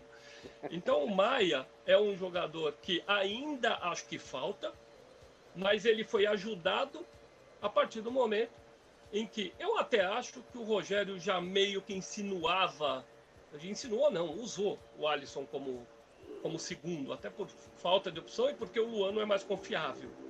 E o Dorival está provando que o Luano é mais confiável. Mas uh, o que o Alisson fez com a movimentação dele foi tirar muito o peso do Maia. E se o Maia sobrar é, sozinho, ele contra um, ele contra o meia, tem muito mais possibilidade de dar certo. E é isso, é uma reação de Cotia que é importante que haja uma reação de filosofia em Cotia também. Ô Marcelão, vou te falar uma coisa. Eu concordo com, com o Dario mas, cara, eu, eu acho que eu enalteço muito mais ali o, o Pablo Maia, porque um jogador que saiu da copinha para tomar uma peia aí no, numa final de estadual, toma ali uma peia no, no na, na Sul-Americana e consegue ali dar a volta em praticamente um ano, cara, que jogador, velho. Que jogador. Eu, eu gosto demais do Pablo Maia, eu acho que o Pablo Maia é é, assim, é, é cracaço de bola. É, não, não sei se vai chegar ao nível do Casemiro, mas para mim eu acho que ele se encaminha aí pro, pro mesmo nível. Acho que, é o, acho que o Dani que tá fazendo um marketing de cotia lá, viu, Dario? Tá é, pois aí, é. Tá difícil. Já Beckenbauerizou Já é 30, mi 30 milhões para cima aí. Ah, é, não, menos, menos. É, não, eu, go eu, gosto, eu gosto demais. eu gosto com, demais. Tem que ir com calma, Dan. Deixa aí com calma aí. É, o que o Dario falou tá certo. Acho que o esquema do Rogério Ceni também afundou o Igor Gomes, tá? Então eu já vou falar também. Não gosto do Igor Gomes, mas afundou. mas o esquema dele, o esquema Ajudou do a Diniz, afundar, né? o, esque, o esquema do Crespo, o esquema de todo mundo afundou o É. Igor Gomes, né? Mas não, não, não, não, assim, a hora que o jogador tava queimado, ia lá e jogou mais gasolina ainda no coitado, né? Falou, agora você se queima tudo aí, né? Mas enfim, o esquema ajuda, claro, né? É, Eu acho que dá mais tranquilidade pro jogador. É, no caso do Beraldo, jogar lado do Arboleda é muito mais fácil, né? Do que jogar numa zaga reserva, testar o jogador com, com, com um time reserva é mais difícil. Enfim, é uma, uma questão aí de, de visão do treinador também, né? Então o Dorival também tem esses seus méritos aí para dar mais proteção pro jogador, enfim, e jogar melhor e com peças mais qualificadas um pouco, né? Aí o, o- o Lucas, quando ele entra, ele dá mais uma é, visão mais de jogo, o Caleri fica mais liberado, né? Então são todos uma, uma, um grupo, né? É, o elenco começa a funcionar melhor não só um ou outro jogador que é destaque, né? Da, do, do, do time. Mas no geral, eu acho que a gente foi uma, uma excelente campanha aí na Copa do Brasil. Tem o Rafael aí, que também é um destaque e tal. Acho que agora a gente acertou um pouquinho aí no gol. Acho que ele pegou confiança, jogou muito bem a- as duas partidas, foi muito seguro. Tem a questão do, da disputa de pênalti, que ainda ele não é confiável, mas faz parte também, né? Mas acho eu que acho isso é o que. clube, não é ele. É, Isso mas acho que a questão do, do goleiro a gente consegue. Acho que a gente já, pelo menos para 2024, a gente resolveu, né?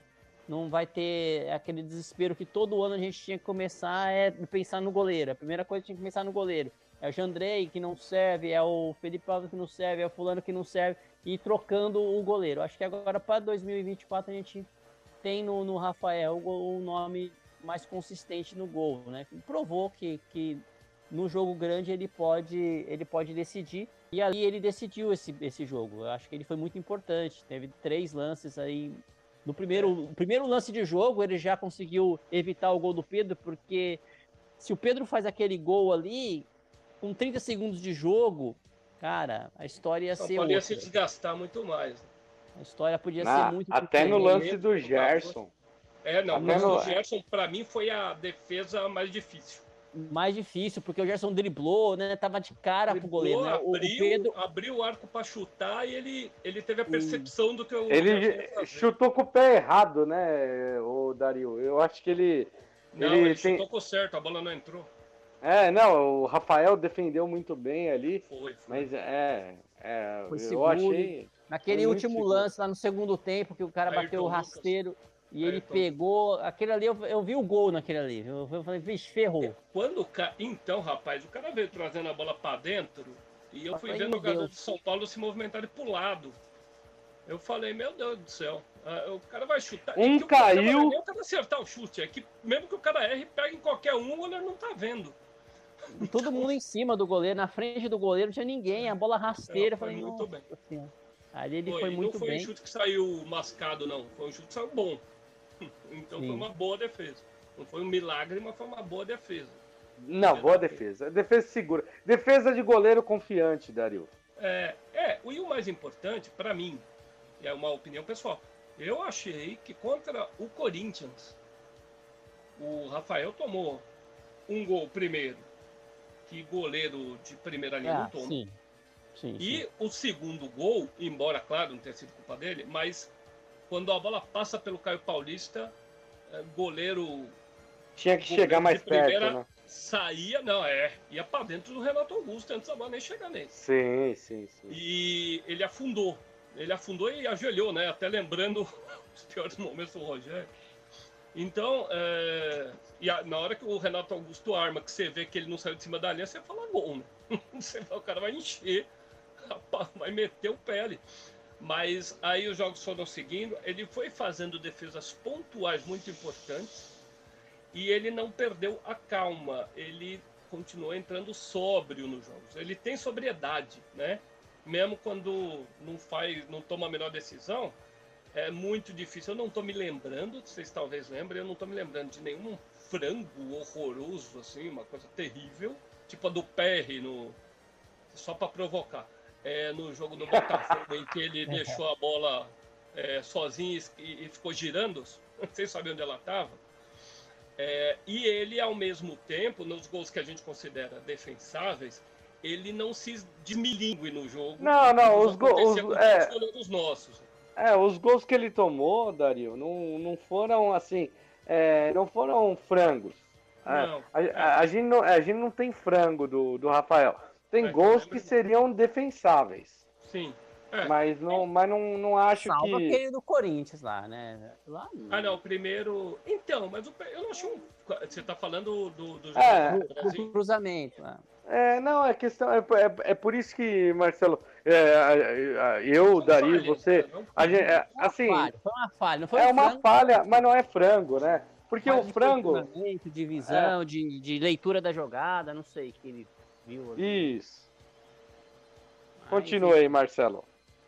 Mas é isso, Dani. Eu acho que a gente tem aí bons valores, né? Acho que agora é reagir aí no Campeonato Brasileiro, começar a, a ganhar uma pontuação para sair da tranquilidade e começar já a preparação para o ano que vem, que de, todo ano a gente fala isso, né? Começar a preparação, planejamento. Quem sabe 2024 a gente tenha um, um planejamento um pouco melhor e a gente consiga é, um, um, elenco mais equilibrado, né?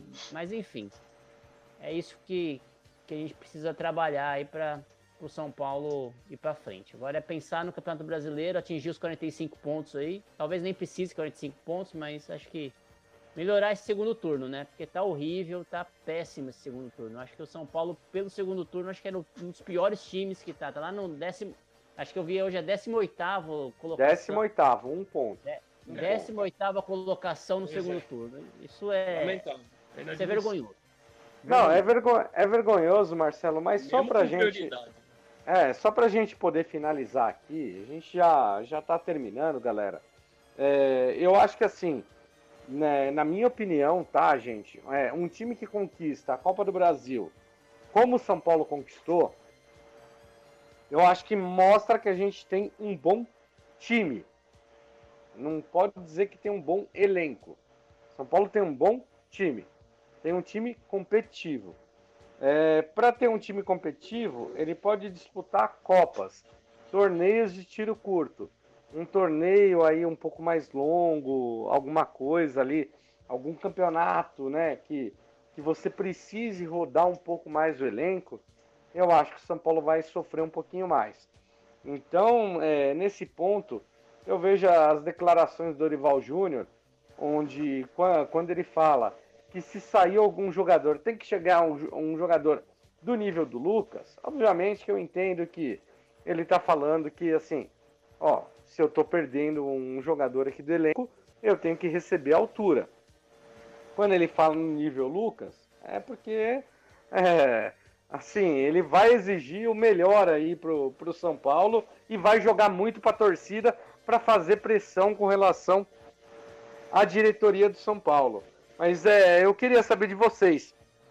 São Paulo, com esse elenco, campeão da Copa do, do Brasil, é, na minha opinião, eu acho que assim, a prioridade para 2024, eu sei que é muito difícil, uma coisa praticamente impossível, mas eu diria para vocês, manter Beraldo e Pablo Maia. Para mim, seria as duas prioridades para o ano de 2024, para a gente poder continuar tendo um bom time, é, assim, principalmente com relação a do meio de campo para defesa. Aí eu queria saber de vocês, vocês concordam, não concordam?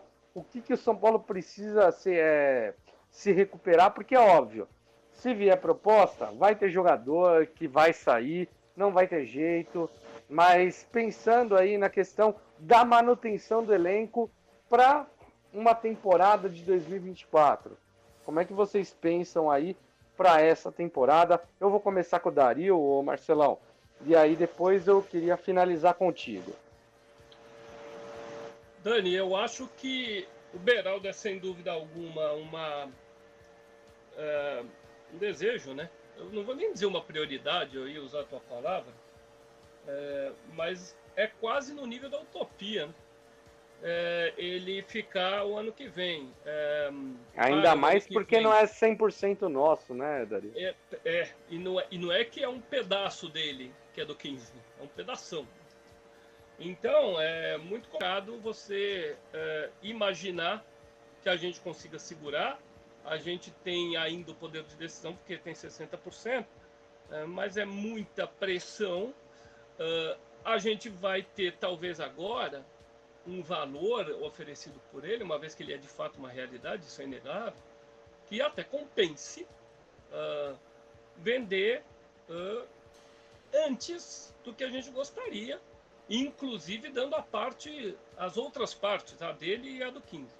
Agora, eu acho que ah, isto deve acontecer se a gente conseguir negociar bem, se tudo der muito certo, porque a janela de fim de ano é mais fraca na Europa, né? A gente consegue eventualmente mantê-lo para o primeiro semestre do ano que vem, que já seria uma grande coisa. Sim.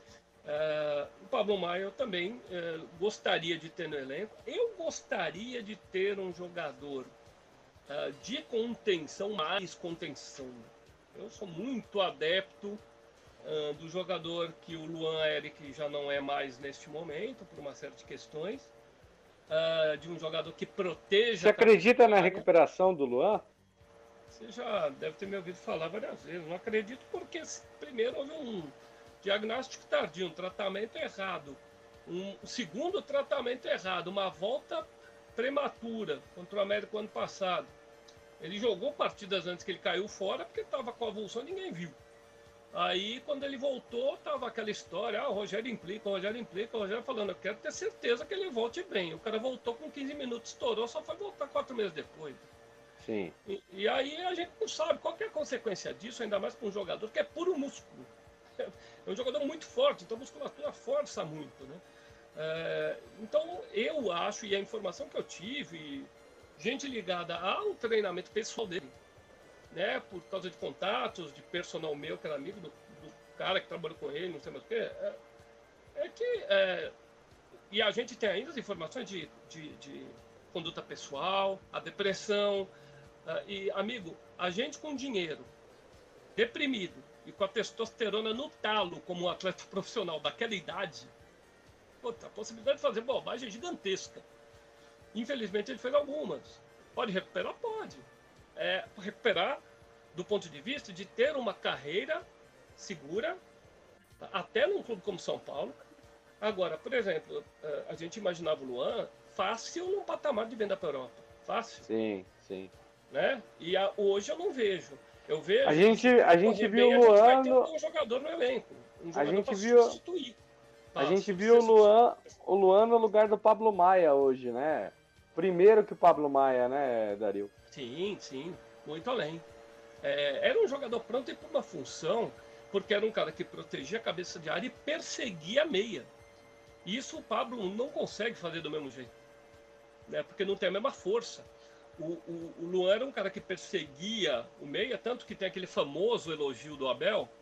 é, ele perseguia machucando sem, sem bater no cara. Ele tornava o jogo um inferno para o meia adversário. Sim. Porque ele perseguia, ia triscando o cara.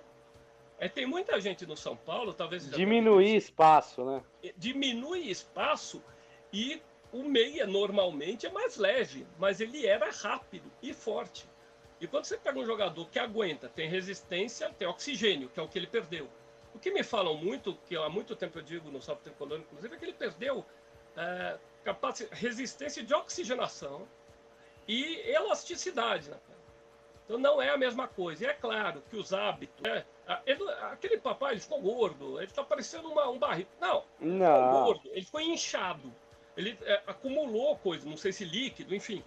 É, obviamente você olha para ele, não é o mesmo jogador. É, vai, a gordura percentual, obviamente, aumentou, né? Continua tendo corpo de atleta. É, mas diminuiu a qualidade que ele tinha, que é muito rara, de perseguir 98 minutos, né? Meio atacante adversário, recompor, compor proteção de, de volante mesmo, né? Cabeça de área, e ainda essa coisa dele sair, eventualmente chegar para bater. O que ele tem hoje, na verdade, eu acho que é a força. Então, de vez em quando, ele acerta o pombo sem asa maravilhoso, porque a força ele tem. Acho até que melhorou ainda mais no chute. É, mas é hoje um jogador que não aguenta tanto tranco assim da, da marcação. Então outros passaram na frente, infelizmente.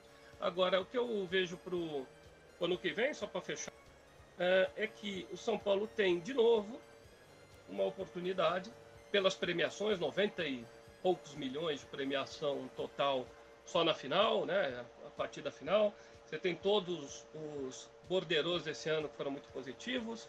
Uh, você tem uma torcida que está absolutamente engajada e agora mais animada, vai continuar indo, vai continuar dando receita. A gente espera que o marketing melhore, seja mais bem explorado, né? É, que os produtos de licenciamento sejam mais variados, que a fornecedora agora é, de fato dê mais dinheiro. Agora, o principal para mim, sabe qual é o grande reforço para mim, gente? O grande reforço para mim é uma, uma câmera hiperdárica, é um equipamento de laser para reduzir tempo de recuperação, é um trabalho sério de reestruturação. Investimento interno. É um investimento em estrutura que não seja de mentira, que não pegue equipamento que já está lá 5, 6, 7 anos, juntem tudo e tirem uma foto da equipe, ou que façam uma foto da mala nova, que foi uma coisa de um constrangimento fenomenal que eu vi na página oficial do Instagram de São Paulo, um novo equipamento que era a mala de rodinha que os jogadores levam para o aeroporto. Ali, ali você desiste, né, irmão? Então eu falei, pomba. É coloca plus no nome, coloca plus no é, nome. É, é, não, e o próprio presidente, quando vem, depois de falarem tanto que comprar equipamento novo, para finalizar, é, ele falar que o Lucas gostou muito do refeitório quando viu. Pomba. Então, amigo. Que é, bom, né? De 2012 é, para cá. Melhorou o refeitório, né? Sempre lembrando, e a gente que gosta da história do clube, é, sempre lembrando que para o refeitório aumentar, eliminaram a sala que se chamava Leônidas da Silva. Ou seja, até o que melhora, piora. Então, é isso. Uh, espero que as coisas sigam bem. Politicamente, a gente sabe como é. Uh, o São Paulo é obsoleto, absolutamente arcaico na política, não tem muito como mudar. Mas você acha que você acha que o título o, o, o, título da Copa do Brasil ele pode fazer o São Paulo melhorar e evoluir nesse ponto ou você acha que foi ao acaso esse título, Dario? Eu não vou dizer que foi ao acaso, porque a partir do momento que o São Paulo se concentrou nisso, uh, pelo menos os jogadores de comissão técnica uh, tornaram viável o título. Sim. A, a diretoria, Sim. óbvio que tem. A gente dizer que a diretoria não fez rigorosamente nada certo é, quando ganha um título, cai no vazio, né? Também acho. Talvez também acho. Fez alguma coisa e, particularmente, teve protocolo. Ela teve decoro, finalmente, na final. Quanto, né? menos, quanto menos invadir o futebol e mais deixar o trabalho do treinador, né? É, calou a boca, não apareceu, por um motivo ou por outro. É, ninguém foi para rede social com foto, foi badalar antes. Nem, nem agora, bastidor, nem, nem bastidor do primeiro jogo. Nem bastidor do jogo. Ótimo, foi ótimo.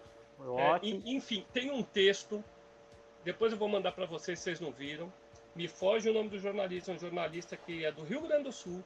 Foi de longe o melhor texto sobre o título de São Paulo. O quanto o medo de perder foi munição para São Paulo ganhar. Boa. Manda pra gente, Dario. É a gente compartilha aqui. Certo? Então é isso, galera. Boa noite. São Paulo campeão. Eu espero em Deus que seja ponto de partida e não apenas ponto fora da curva. Maravilha, Dario. Muito obrigado, meu querido. Obrigado pela participação.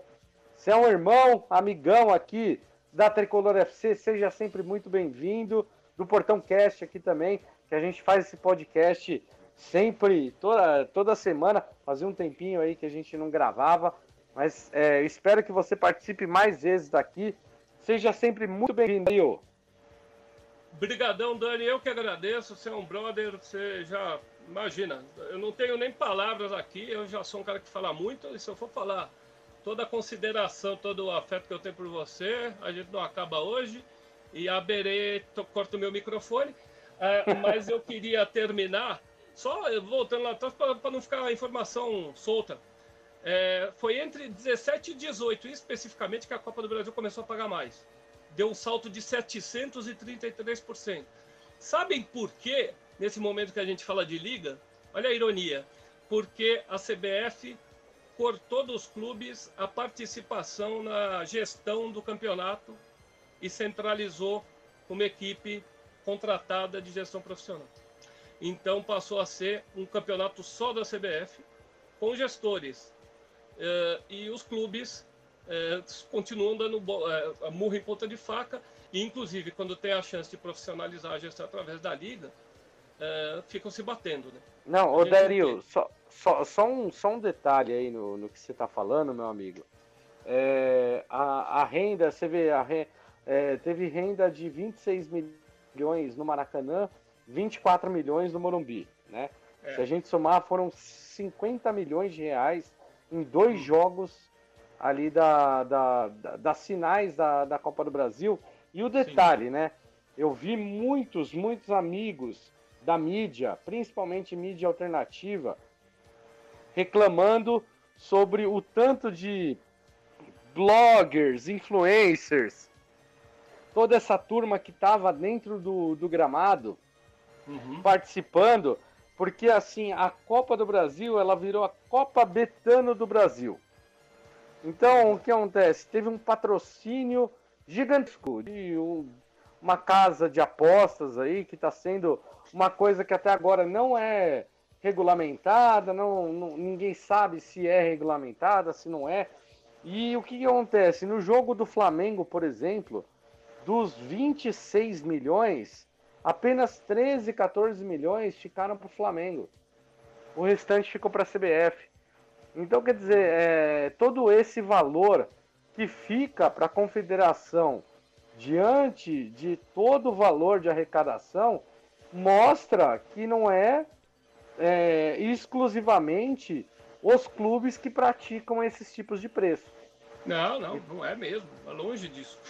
É, a CBF, aí a gente não vai falar de questões morais e de honestidade, né? Claro que onde tem muito dinheiro tem coisa errada e, sobretudo, neste país meu Deus. Agora, a CBF, desde o Ricardo Teixeira, com toda a bandalheira que aconteceu, ela é muito mais bem administrada que os clubes brasileiros. Ela há muito tempo faz muito dinheiro Sim. e ela faz uma coisa que eu sempre brinco. É sério, é, é uma pena a gente ter que falar isso, mas a gente é realista. A gente não cobra que o dirigente do nosso clube seja totalmente honesto, porque a gente sabe que isso é utópico. A gente cobra que ele tenha eficiência e que se ele for tirar o dele e distribuir para os amigos, que ele tire de uma instituição lucrativa, certo? Uh, e o que a gente não admite é o sujeito fazer gestão temerária e o clube afundar ainda em dívida. Uh, a CBF, com tudo que aconteceu ao longo da história, ela é uma das entidades mais lucrativas do mundo. Então, uh, alguém fez alguma coisa certa a ponto. Uh, aliás, a FIFA é uma das instituições mais lucrativas do mundo. Teve pouca bandalheira na história que, da FIFA. Que se juntou ali com a CBF. Pois é. Não por acaso, quem é, modernizou, entre aspas, a FIFA, tornou lucrativa e também meteu a mão em muito foi João Avelante, que era da, da CBD no caso. Né? É, levou know-how brasileiro para o bem e para o mal. É, mas a CBF ganha dinheiro, sabe fazer dinheiro, não porque tem meia dúzia que veio do futebol e é mais qualificada intelectualmente, mas porque ela sabe colocar, terceirizar a gestão e colocar gente de mercado lá. Os clubes Sim. passou muito da hora dos clubes fazerem a mesma coisa. Boa, boa, Dario. Obrigado, meu querido. Tamo junto, meu irmão. Valeu, Fica velho. com Deus. E Marcelão, cara, eu acho que falar aí dessa gestão de CBF, tudo, tal, não sei o quê. A única coisa que a gente tem que falar para a CBF realmente é assim, faz o Pix, né? Pois é. Não, só para complementar essa questão da Copa do Brasil aí da CBF, eu concordo Por favor. com o que vocês afirmaram, né? Eu acho que a Copa do Brasil ela ganhou muito quando ela foi está sendo administrada pela, por pessoas profissionais, como o Dario falou. Então ganhou em marketing, vendeu melhor o seu, a sua transmissão. Hoje você vai lá no Prime, vai todos os canais aí estão pagando para transmitir a Copa do Brasil, isso gera receita. É, pediu o estádio com antecedência para preparar para a final, preparou a festa da final.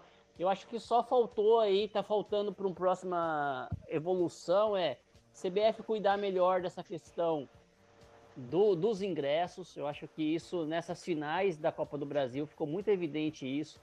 É, claro que a gente não vai esperar com ingresso de graça pra, numa, numa competição dessa, mas os clubes Flamengo e São Paulo erraram muito a mão nesse, nessa questão de ingresso. Então acho Mas que você acha que foi os clubes, ou Marcelo? Eu acho que foi os clubes sim, porque mesmo É, que teve um acordo entre Também. clubes, né? mesmo que, os- que tenha o percentual da CBF, né? Mas eu acho que se a CBF está pagando, acho que ela deveria pagar um valor para os clubes e assumir a receita da bilheteria e definir ou definir um preço máximo para ingresso, alguma coisa nesse sentido, porque ficou uma coisa abismal, assim, muito, Até muito foi motivo de ação popular, viu? é muito fora da realidade, né?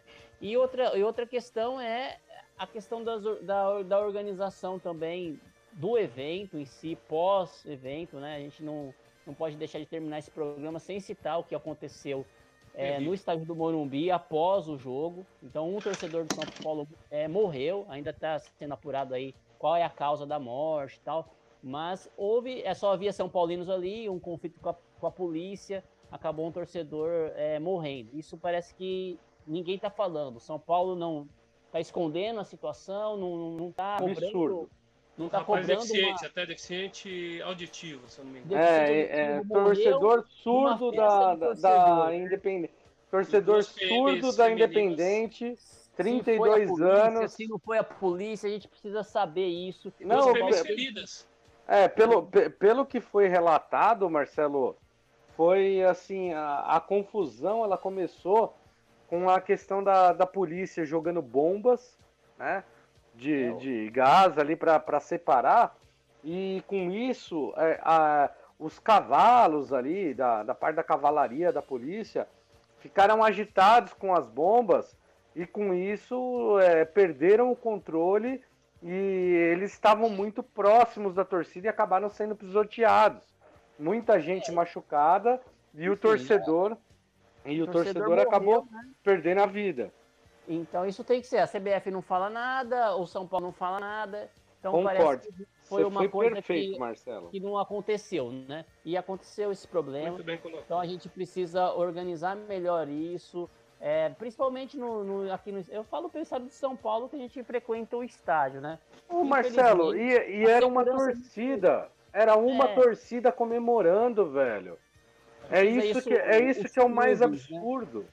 Absurdo. O, o- São Paulo, o Corinthians, o Palmeiras precisa reunir com o governador, com a polícia militar, ou terceirizar isso, essa segurança, essa, essa, essa parte da polícia militar está muito. Eles não estão preparados para esse tipo de evento, né? Infelizmente, eu acho que é isso que acontece hoje. Eles E não, é no- e não é novidade, né, não é Marcelo? novidade. A gente que frequenta estádio sabe. É grade, é cavalo em cima de torcedor, é cacetada em cima do torcedor. É assim, às vezes não é por, por é, discussões, é claro, né? Houve lá o roubo do celular, roubaram o celular, roubaram o celular do Lugano. Acontecem confusões em eventos grandes. Mas você não vê Sim. isso acontecendo, por exemplo, teve esses dias aí o Detal lá no, no Interlagos, milhares de pessoas lá, você não vê a polícia jogando é, cavalo em cima de ninguém de lá, né? Sim, sim. E aí você vai num jogo de futebol, acha que lá a polícia já vai pra jogar o cavalo, pra cavalaria. Ô, ô, ô, Marcelo, de- deixa eu te mais. perguntar uma coisa, deixa perguntar uma coisa em cima disso que é muito importante, cara. Queria também, Dario, se você puder responder também depois, eu queria saber porque eu acho que é muito importante. É, o fato de de repente ter muitas pessoas, de, é, não, não, não estou generalizando, gente. Estou dizendo que é, torcidas organizadas geralmente têm pessoas que podem participar ali de esquemas de criminalidade e tudo, e aí se travestem de torcedores para poderem cometer crimes. E aí, de repente, a, tor- a- a polícia ela faz uma repressão igual aos torcedores que são travestidos ali de os bandidos que são travestidos de torcedores. Será que é, tenta repreender na mesma moeda e quem acaba sofrendo é o torcedor comum que não tem nada a ver com essa porcaria toda de impunidade que a gente tem, Marcelo? Eu acho que, é, na minha opinião, é que a, a, polícia não é o, o, o adequado para esse tipo de evento. Eu acho que não, não deveria ser a polícia militar. Sim, a tropa de choque tem que ficar lá. Se houver um tumulto generalizado, tal, tal, que precisa de uma intervenção, precisa. Acho que isso tem que ser tratado mais no âmbito de seguranças privados ali e com treinamento específico para isso. Não a polícia, porque a polícia está ali para para outras coisas, né? Combater outros E quem prende bandido? E é para combater os tipos, outros Segura, tipos de crime. uma segurança confusão. particular teria, teria Conduzir- essa. Conduzir o. o, o, o- que, tem, que, que tipo de, de confusão que tem aí? É um vendedor ambulante, é um empurra-empurra aqui, é uma situação Cambista. de um cambista ali. É esse tipo de confusão que tem nesses eventos. Tanto que a torcida Furto. do Flamengo e do, e do São Paulo foram juntos pro estádio, não teve nenhum problema. Sim, com- Que exemplo de civilidade, né, Marcelo? Nenhum- nenhuma totalmente tranquilo nessa questão. Não houve conflito de torcida quando, quando como é um jogo mais difícil, né? Então acho que faltou aí um pouco de, de trato. Desde o momento do isolamento do estádio, tá? Eu acho que também errou Também isolar, acho. isolar é, para que isolar 200 quarteirões do estádio? Não precisava disso. Eu acho que não havia necessidade de, de isolar tanto. Podia isolar ali o, a entrada, ou dois, três A praça, né? a praça. Ó, aqui, da- daqui desse ponto só entra quem tem ingresso, beleza, mas. Do cara, lado da tem que Lebré, do- é, é engraçado. Engraçado não. Tem um sentido muito claro. Tem hospital ali, eles não podem isolar lá para Hum. cima. É, mas é desigual, né? Porque, inclusive, um amigo meu que veio de fora é, me pediu, me perguntar o melhor jeito de ir. Eu olhei o mapa e falei: ah, é, desce, fala pro. Pega um táxi, um Uber, desce até a- o fim da Lebré, porque lá por causa do hospital pode. Então lá, você saía na cara, ele ainda ia ali. No fim ele até entrou errado, mas ele ia no 4 ali para entrar para as cadeiras. Então era molinho, ele estava ali, vai o equivalente a 200 metros, menos que isso. Vai, 200 que seja, eh, de onde ele entrar. Eh, e no resto todo do estádio, a volta inteira, o sujeito estava 700, 800, mais de quilômetro. Eh, então perigava, inclusive, né, se houvesse um estudo e se as pessoas não tivessem hábitos, né, por exemplo, de chegar, o pessoal que a vida inteira vai para o estádio tem um caminho, às vezes é até superstição. Agora, é, tinha um lado que seria um funil. Se vai todo mundo para o lado mais curto para entrar, ia ser uma catástrofe. Já ali. Eu pensei muito nisso. Eu falei, olha, olha antes, vê como é que tá, se for o caso. E ele fez isso. Quando chegou ali na primeira, tem duas ruas agora ser, né? Tem a que já tinha antes, que saía por trás, e agora tem uma que seria a, a- a frente do novo prédio. Ah, ele já pediu pro cara entrar lá. Ele falou que nem tinha movimento, mas falou, daqui vamos a pé. Ah, quem não tem malícia ou não está informado, ah, acaba se estrumbecando. Eventualmente pega, por exemplo, uma concentração da torcida para receber o ônibus. E se não for acostumado e tiver um estouro de, de boiada, é, a gente vai meio, né? A gente que é rato de estádio, a gente sabe que se acontecer um negócio desse, a gente fica na nossa. Se a polícia vier pro, pro nosso lado, a gente não sai correndo, porque senão vai ser perseguido. A gente pega, se afasta, encosta fica quieto. Já vira pro policial, levanta os braços e fala, ó, tô aqui quieto. Mas quando tem uma situação dessa, eu acho, Marcelo e Dani, para resumir, que existe, fora todos os outros aspectos. Primeiro, eu acho que a segurança pública tem que ser usada para isso, mas de uma forma mais inteligente, especializada de fato. Não criando uma, Uma polícia especializada para isso. É, então, mas como uma tropa, não como a subdivisão da tropa de choque que tem a mesma cultura da polícia em geral. Não é fácil ser policial, né? Não vamos nem entrar nesse mérito, mas Sim, sim. é, o, o fato é que existe uma predisposição da polícia em relação, sobretudo, ao organizado e vice-versa, por vários motivos, né? Tem muita coisa misturada, tem históricos terríveis. Pelo menos hoje a gente não via, mas quem foi nos anos 90, 2000, ouvia as torcidas, todas elas, as organizadas, provocarem polícia, especificamente com cânticos. O cara cantava, eu já sabia que não podia sentar perto da Independente, porque quando cantassem é, e, e ninguém vai me segurar nem a PM, a PM ia aparecer pelos bocais da arquibancada e encher todo mundo de porrada. certo?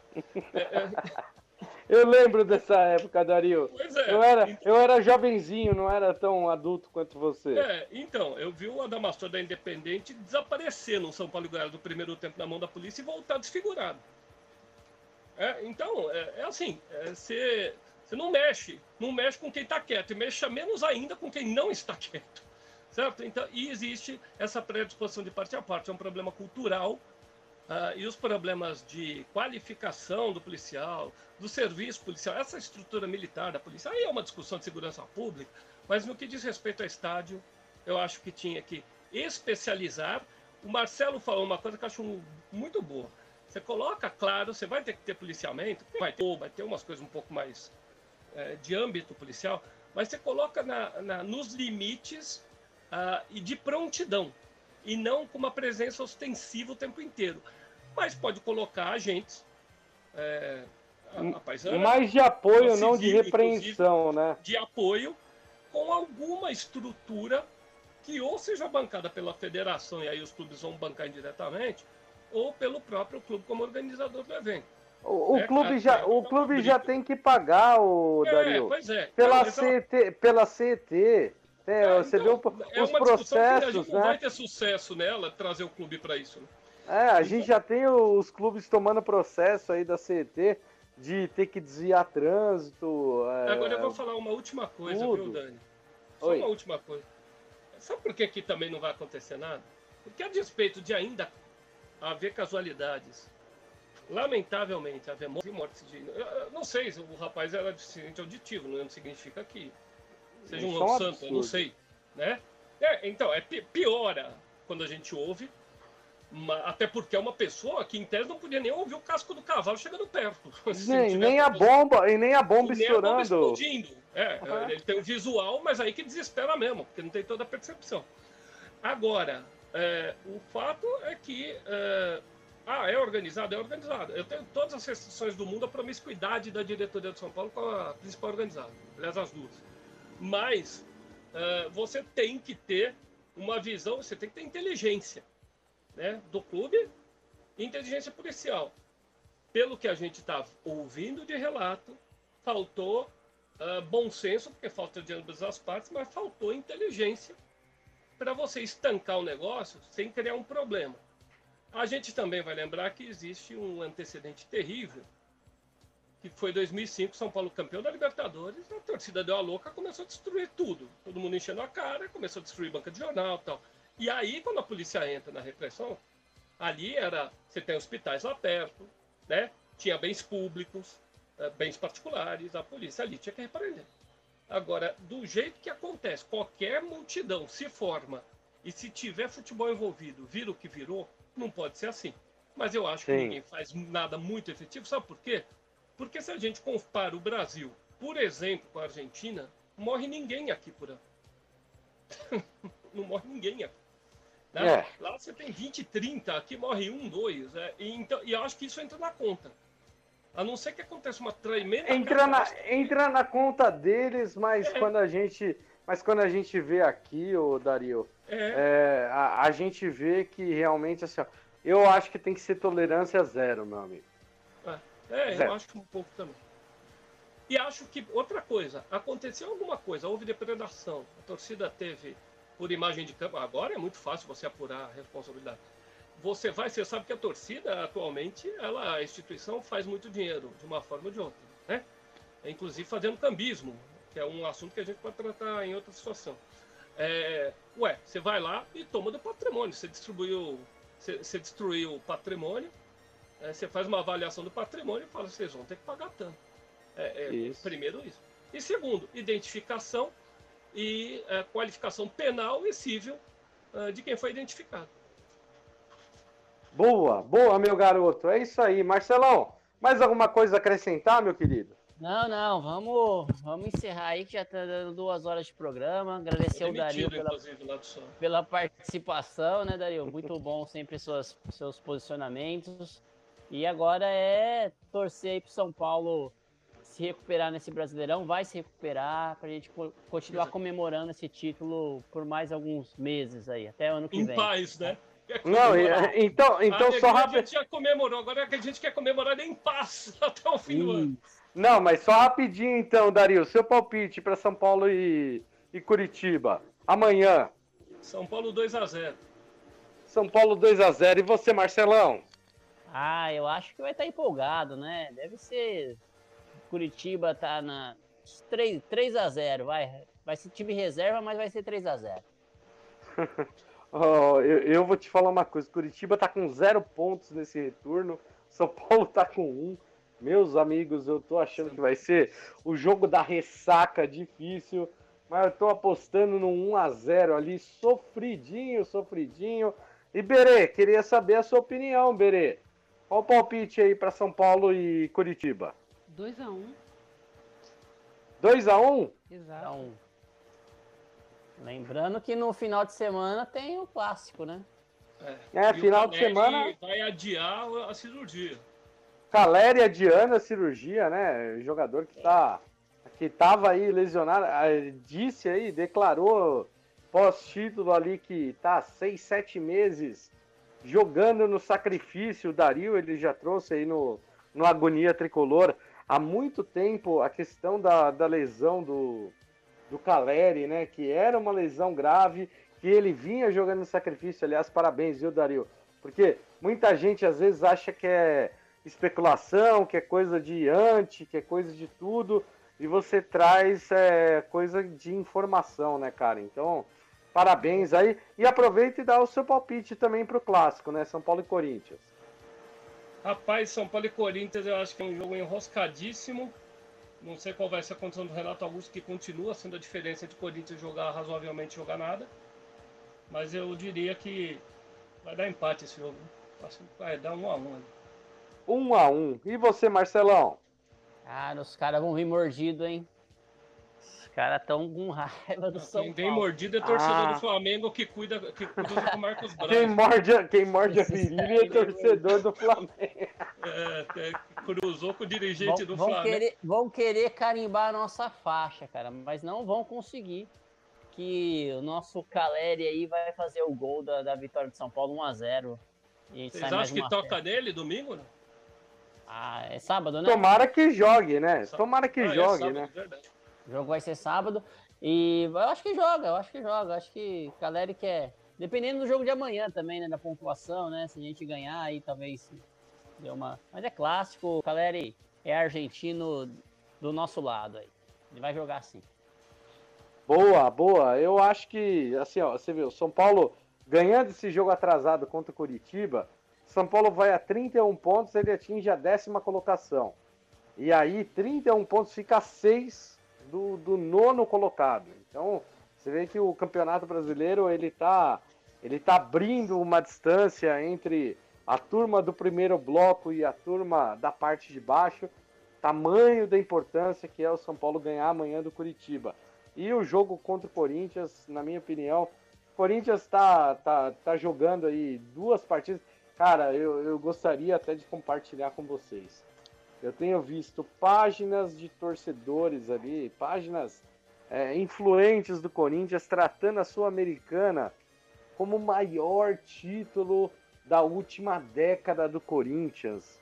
Aquele torneio que eles fal... aquele torneio que eles falavam que era a Série B da Libertadores, aquela coisa que eles desdenhavam. Aí, ó, amanhã vão fazer, amanhã não, agora estão jogando fizeram mosaico, fizeram um monte de coisa. Eu vou falar uma coisa, é, é a piada pronta, mas é, eu acho que o Corinthians não vai vir com o time titular contra o São Paulo. São Paulo tem tudo para ganhar do Corinthians. São Paulo 2 a 0. Berê, seu palpite São Paulo e Corinthians. Tô acostumado com 1 a 0, vai ser 1 a 0 contra a Galinhada, com certeza. 1 a 0 contra a Galinhada, é isso aí, gente.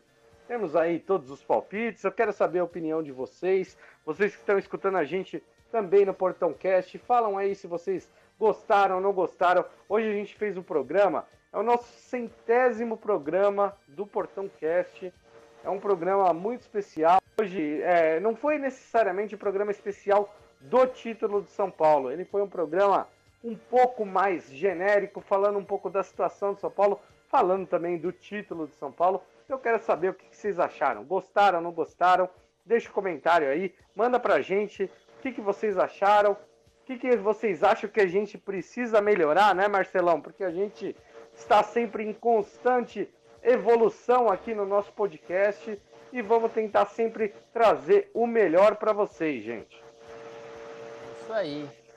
É isso aí, pessoal. Agradecer a todos os ouvintes aí, o apoio Dani, Berê, também por essa parceria aí com a Tricolor FC, né? Que a gente começou também como Portão Cast e depois fez essa parceria com a Web Tricolor FC para ter os programas semanais, que muito valorizou o nosso trabalho aí também, nosso, nosso podcast, né?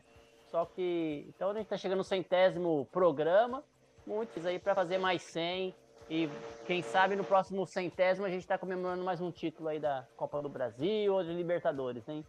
Ô Marcelão, o centésimo é campeão de tudo, caralho. Pois é. É isso aí, gente. Obrigado mesmo. E vamos lá, vamos continuar comemorando. Por favor, Marcelão, seu boa noite, suas considerações finais. Não, é só agradecer mesmo, Dani. Já dei os boa noite aí a todo mundo. Agradecer o, o, o, João também, que não pôde participar hoje, o Gui, o Félix, toda a galera aí do Portão 6 que não puderam participar desse programa especial, mas que estarão presentes aí no próximo programa. Com certeza. Valeu, Marcelão. Tamo junto. Berecita, queria que você desse, por favor, seu boa noite, suas considerações finais também. Sei que você ficou aí totalmente hoje nos bastidores, mas sempre ajudando a gente, Berecita. Quase morrendo, porque ficar duas horas sem falar, pra mim é hora, né? Mas tudo bem, tá valendo, adorei ouvir tudo que vocês falaram e fiquei aqui na produção esperando esse programa maravilhoso que foi o centésimo, sensacional. Uma boa noite a todos. Valeu, Berecita. Dario, meu querido, obrigado pela participação, cara, numa edição tão especial ali pra gente. Queria que você desse seu boa noite, suas considerações finais, Dario. Dani, muito obrigado. Marcelo, Berê, parabéns pelo centésimo programa. Vocês, mais do que um canal que fala a respeito de São Paulo, uh, do que pessoas que falam a respeito de São Paulo, são uh, veículos e pessoas que falam a favor de São Paulo, que uh, vem defendendo desde há muito, se envolveram muito diretamente, de forma uh, a protagonizar, inclusive, a luta contra alguns desmandos, a luta pelo não, quando a situação dominante no São Paulo tentou passar um pacote de maldades, né? Ali entre 21 e 22 Uh, se aquilo tivesse acontecido, São Paulo não estaria certamente na situação que está hoje. Muita coisa ruim teria acontecido. E eu sou testemunha do papel fundamental que vocês tiveram para também levantar essa bandeira uh, de resistência ao que estava errado. E a gente continua sempre resistindo ao que está errado. A gente conhece a grandeza de São Paulo. A gente não se contenta com pouco. E o mais importante é a gente espalhar a palavra, como diriam os religiosos, de que o São Paulo tem que ser disso aqui para cima. A gente não pode mais ser o time grande que não cai. A gente tem que voltar a ser o que a nossa história diz que a gente quer, o maior time do país. Que isso, Dario. Eu acho que você tirou muitas palavras minhas, meu querido, porque é exatamente isso. A gente com um programa hoje que quem vai ouvir de repente vai falar assim: nossa senhora, olha o tanto de crítica que estão fazendo. Gente, é porque a gente sabe o tamanho do nosso clube. A gente conquista uma Copa do Brasil do jeito que conquistou e tem que valorizar demais. Só que é aquela coisa, não podemos parar por aqui e se acomodar. Não podemos achar que uma Copa do Brasil, igual foi esse título, é, seja ali um ponto que a gente não continue que o São Paulo continue conquistando, continue evoluindo e a gente vai continuar aqui. Vamos continuar cobrando, vamos continuar celebrando as conquistas e sempre esperando melhoras. Meus parabéns ali para todo o pessoal do Portão 6 que faz parte da nossa equipe, o Félix, o Gui, o Johnny, é, todo o pessoal ali, que o, o Tubarão também, que, que já que já fez ali parte, que ainda faz parte e que ainda vai participar com a gente. Estamos é, fazendo aqui esse projeto em conjunto com a Tricolor FC para tentar também trazer para vocês mais programas diferenciados na Tricolor FC e espero que vocês continuem acompanhando. Então, galera, gostou, não gostou? Comenta aí com a gente. Muito obrigado, tamo junto. E tudo isso, por quê? A Tricolor FC e o Portão 6 são feitos sempre com vocês, para vocês e por vocês. É isso aí, gente. Aí, Boa noite. Obrigado. Fiquem com Deus. E, E vamos, São piada, Paulo! São Paulo não é time de piada, São Paulo é time pra ser campeão. Campeão de tudo, porra!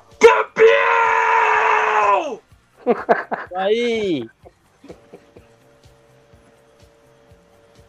Não esqueça de assinar o Portão Cast no seu agregador de podcast.